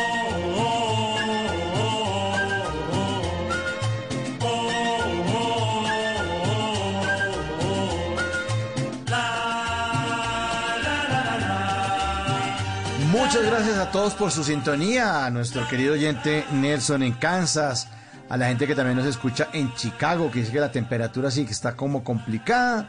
Ahí están. Saludos, saludos a todos nuestros oyentes de Chicago. Saludos también a nuestro oyente Cristian Pinzón, que está en Funza, Cundinamarca. Todos los, todos los lugares del de, mundo. Dier Luna, que ayer hablamos con él, que estaba en, en, Barranquilla. Alan Álvarez, que está en Maicao, en La Guajira. Bueno, un gran abrazo para todos. Muchísimas gracias por su sintonía, por hacer parte de este espacio para conversación, de conversaciones para gente despierta. Don Simón, un abrazo también para usted. Feliz resto de noche, hombre. Que descansen. Señor, un abrazo gigante, gigante para usted, para nuestros queridos oyentes, desde donde nos estén escuchando. Eh, en, todos los países desde donde nos escuchan, aquí en Colombia, abrazos si tienen frío y por supuesto otro, otro abrazo, estoy cargadísimo de abrazos para nuestro gran equipo de trabajo. Sí, nuestro gran equipo ahí.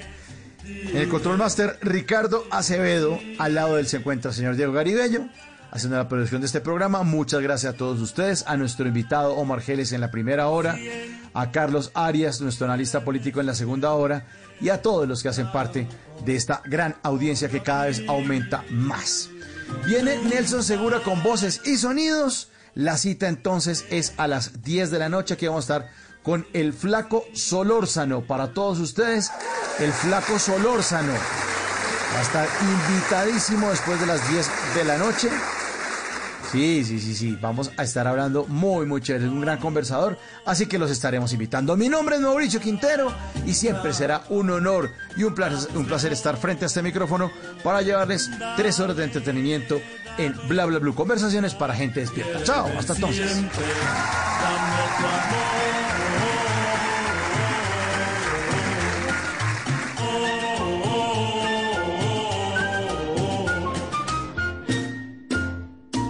En las noches la única que no se cansa es la lengua. Por eso, de lunes a jueves a las 10 de la noche empieza Bla Bla Blue con invitados de lujo. Yo soy Lorna Cepeda. Yo soy Diego Verdaguer. Les habla Consuelo Les habla el Luzardo. chef Jorge Raúl. Hola, soy Carolina Cuervo.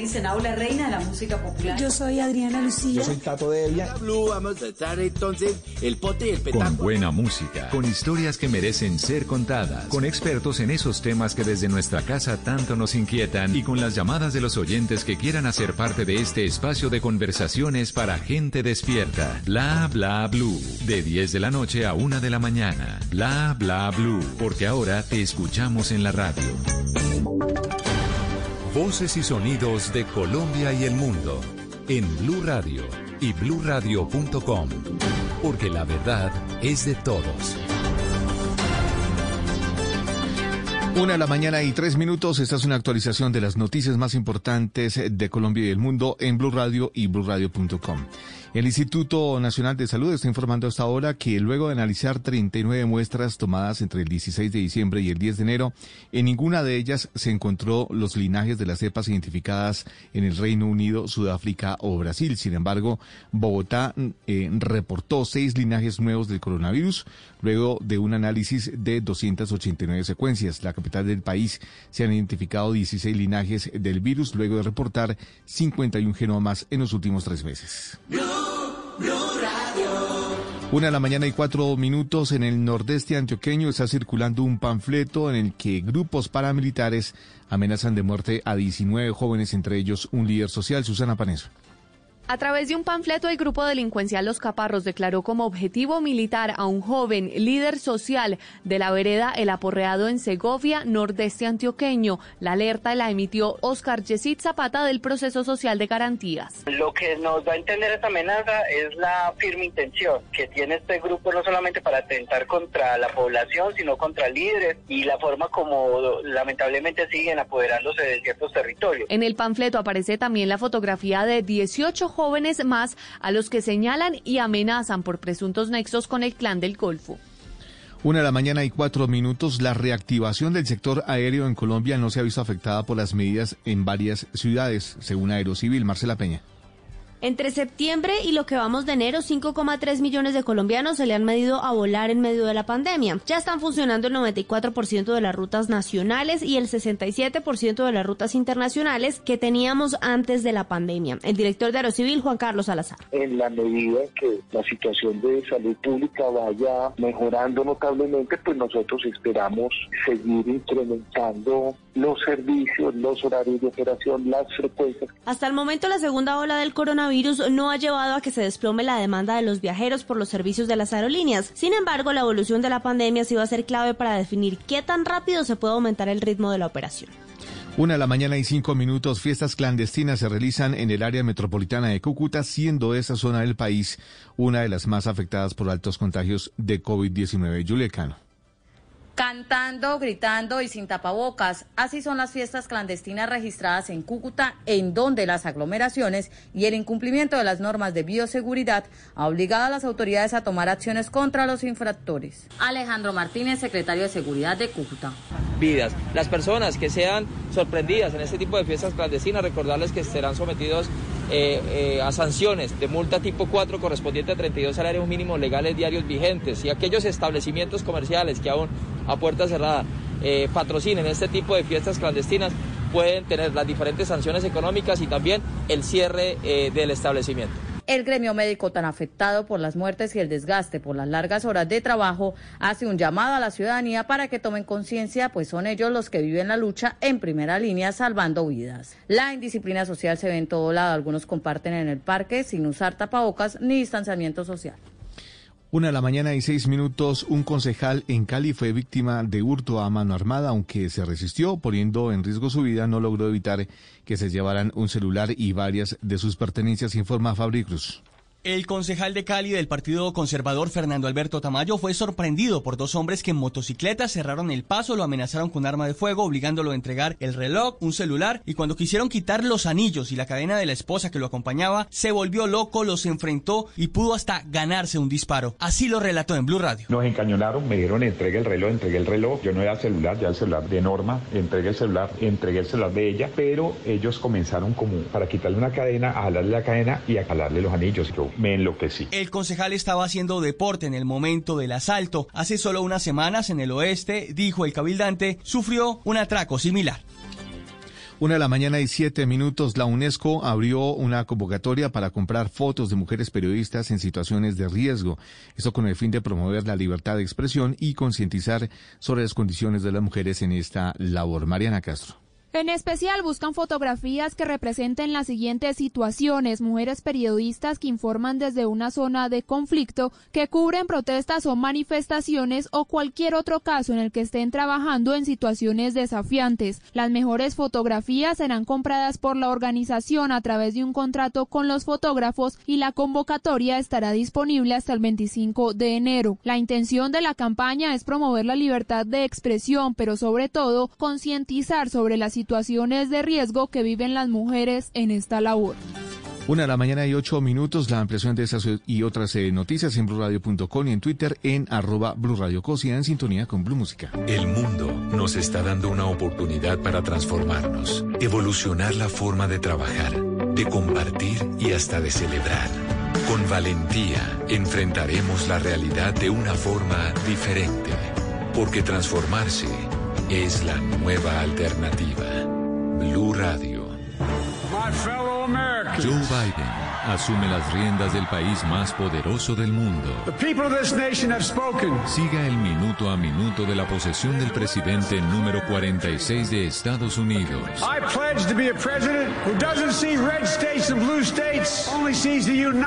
La juramentación, el inicio de una nueva era y el juicio político a Donald Trump. Blue Radio, la nueva alternativa. Hoy es un día... Descargue Blue App. Nuevo diseño. Una app más eficiente y liviana. Notificaciones con información de última hora. Podcast, programación de Blue Radio y todas las señales nacionales Blue en vivo donde y cuando quiera.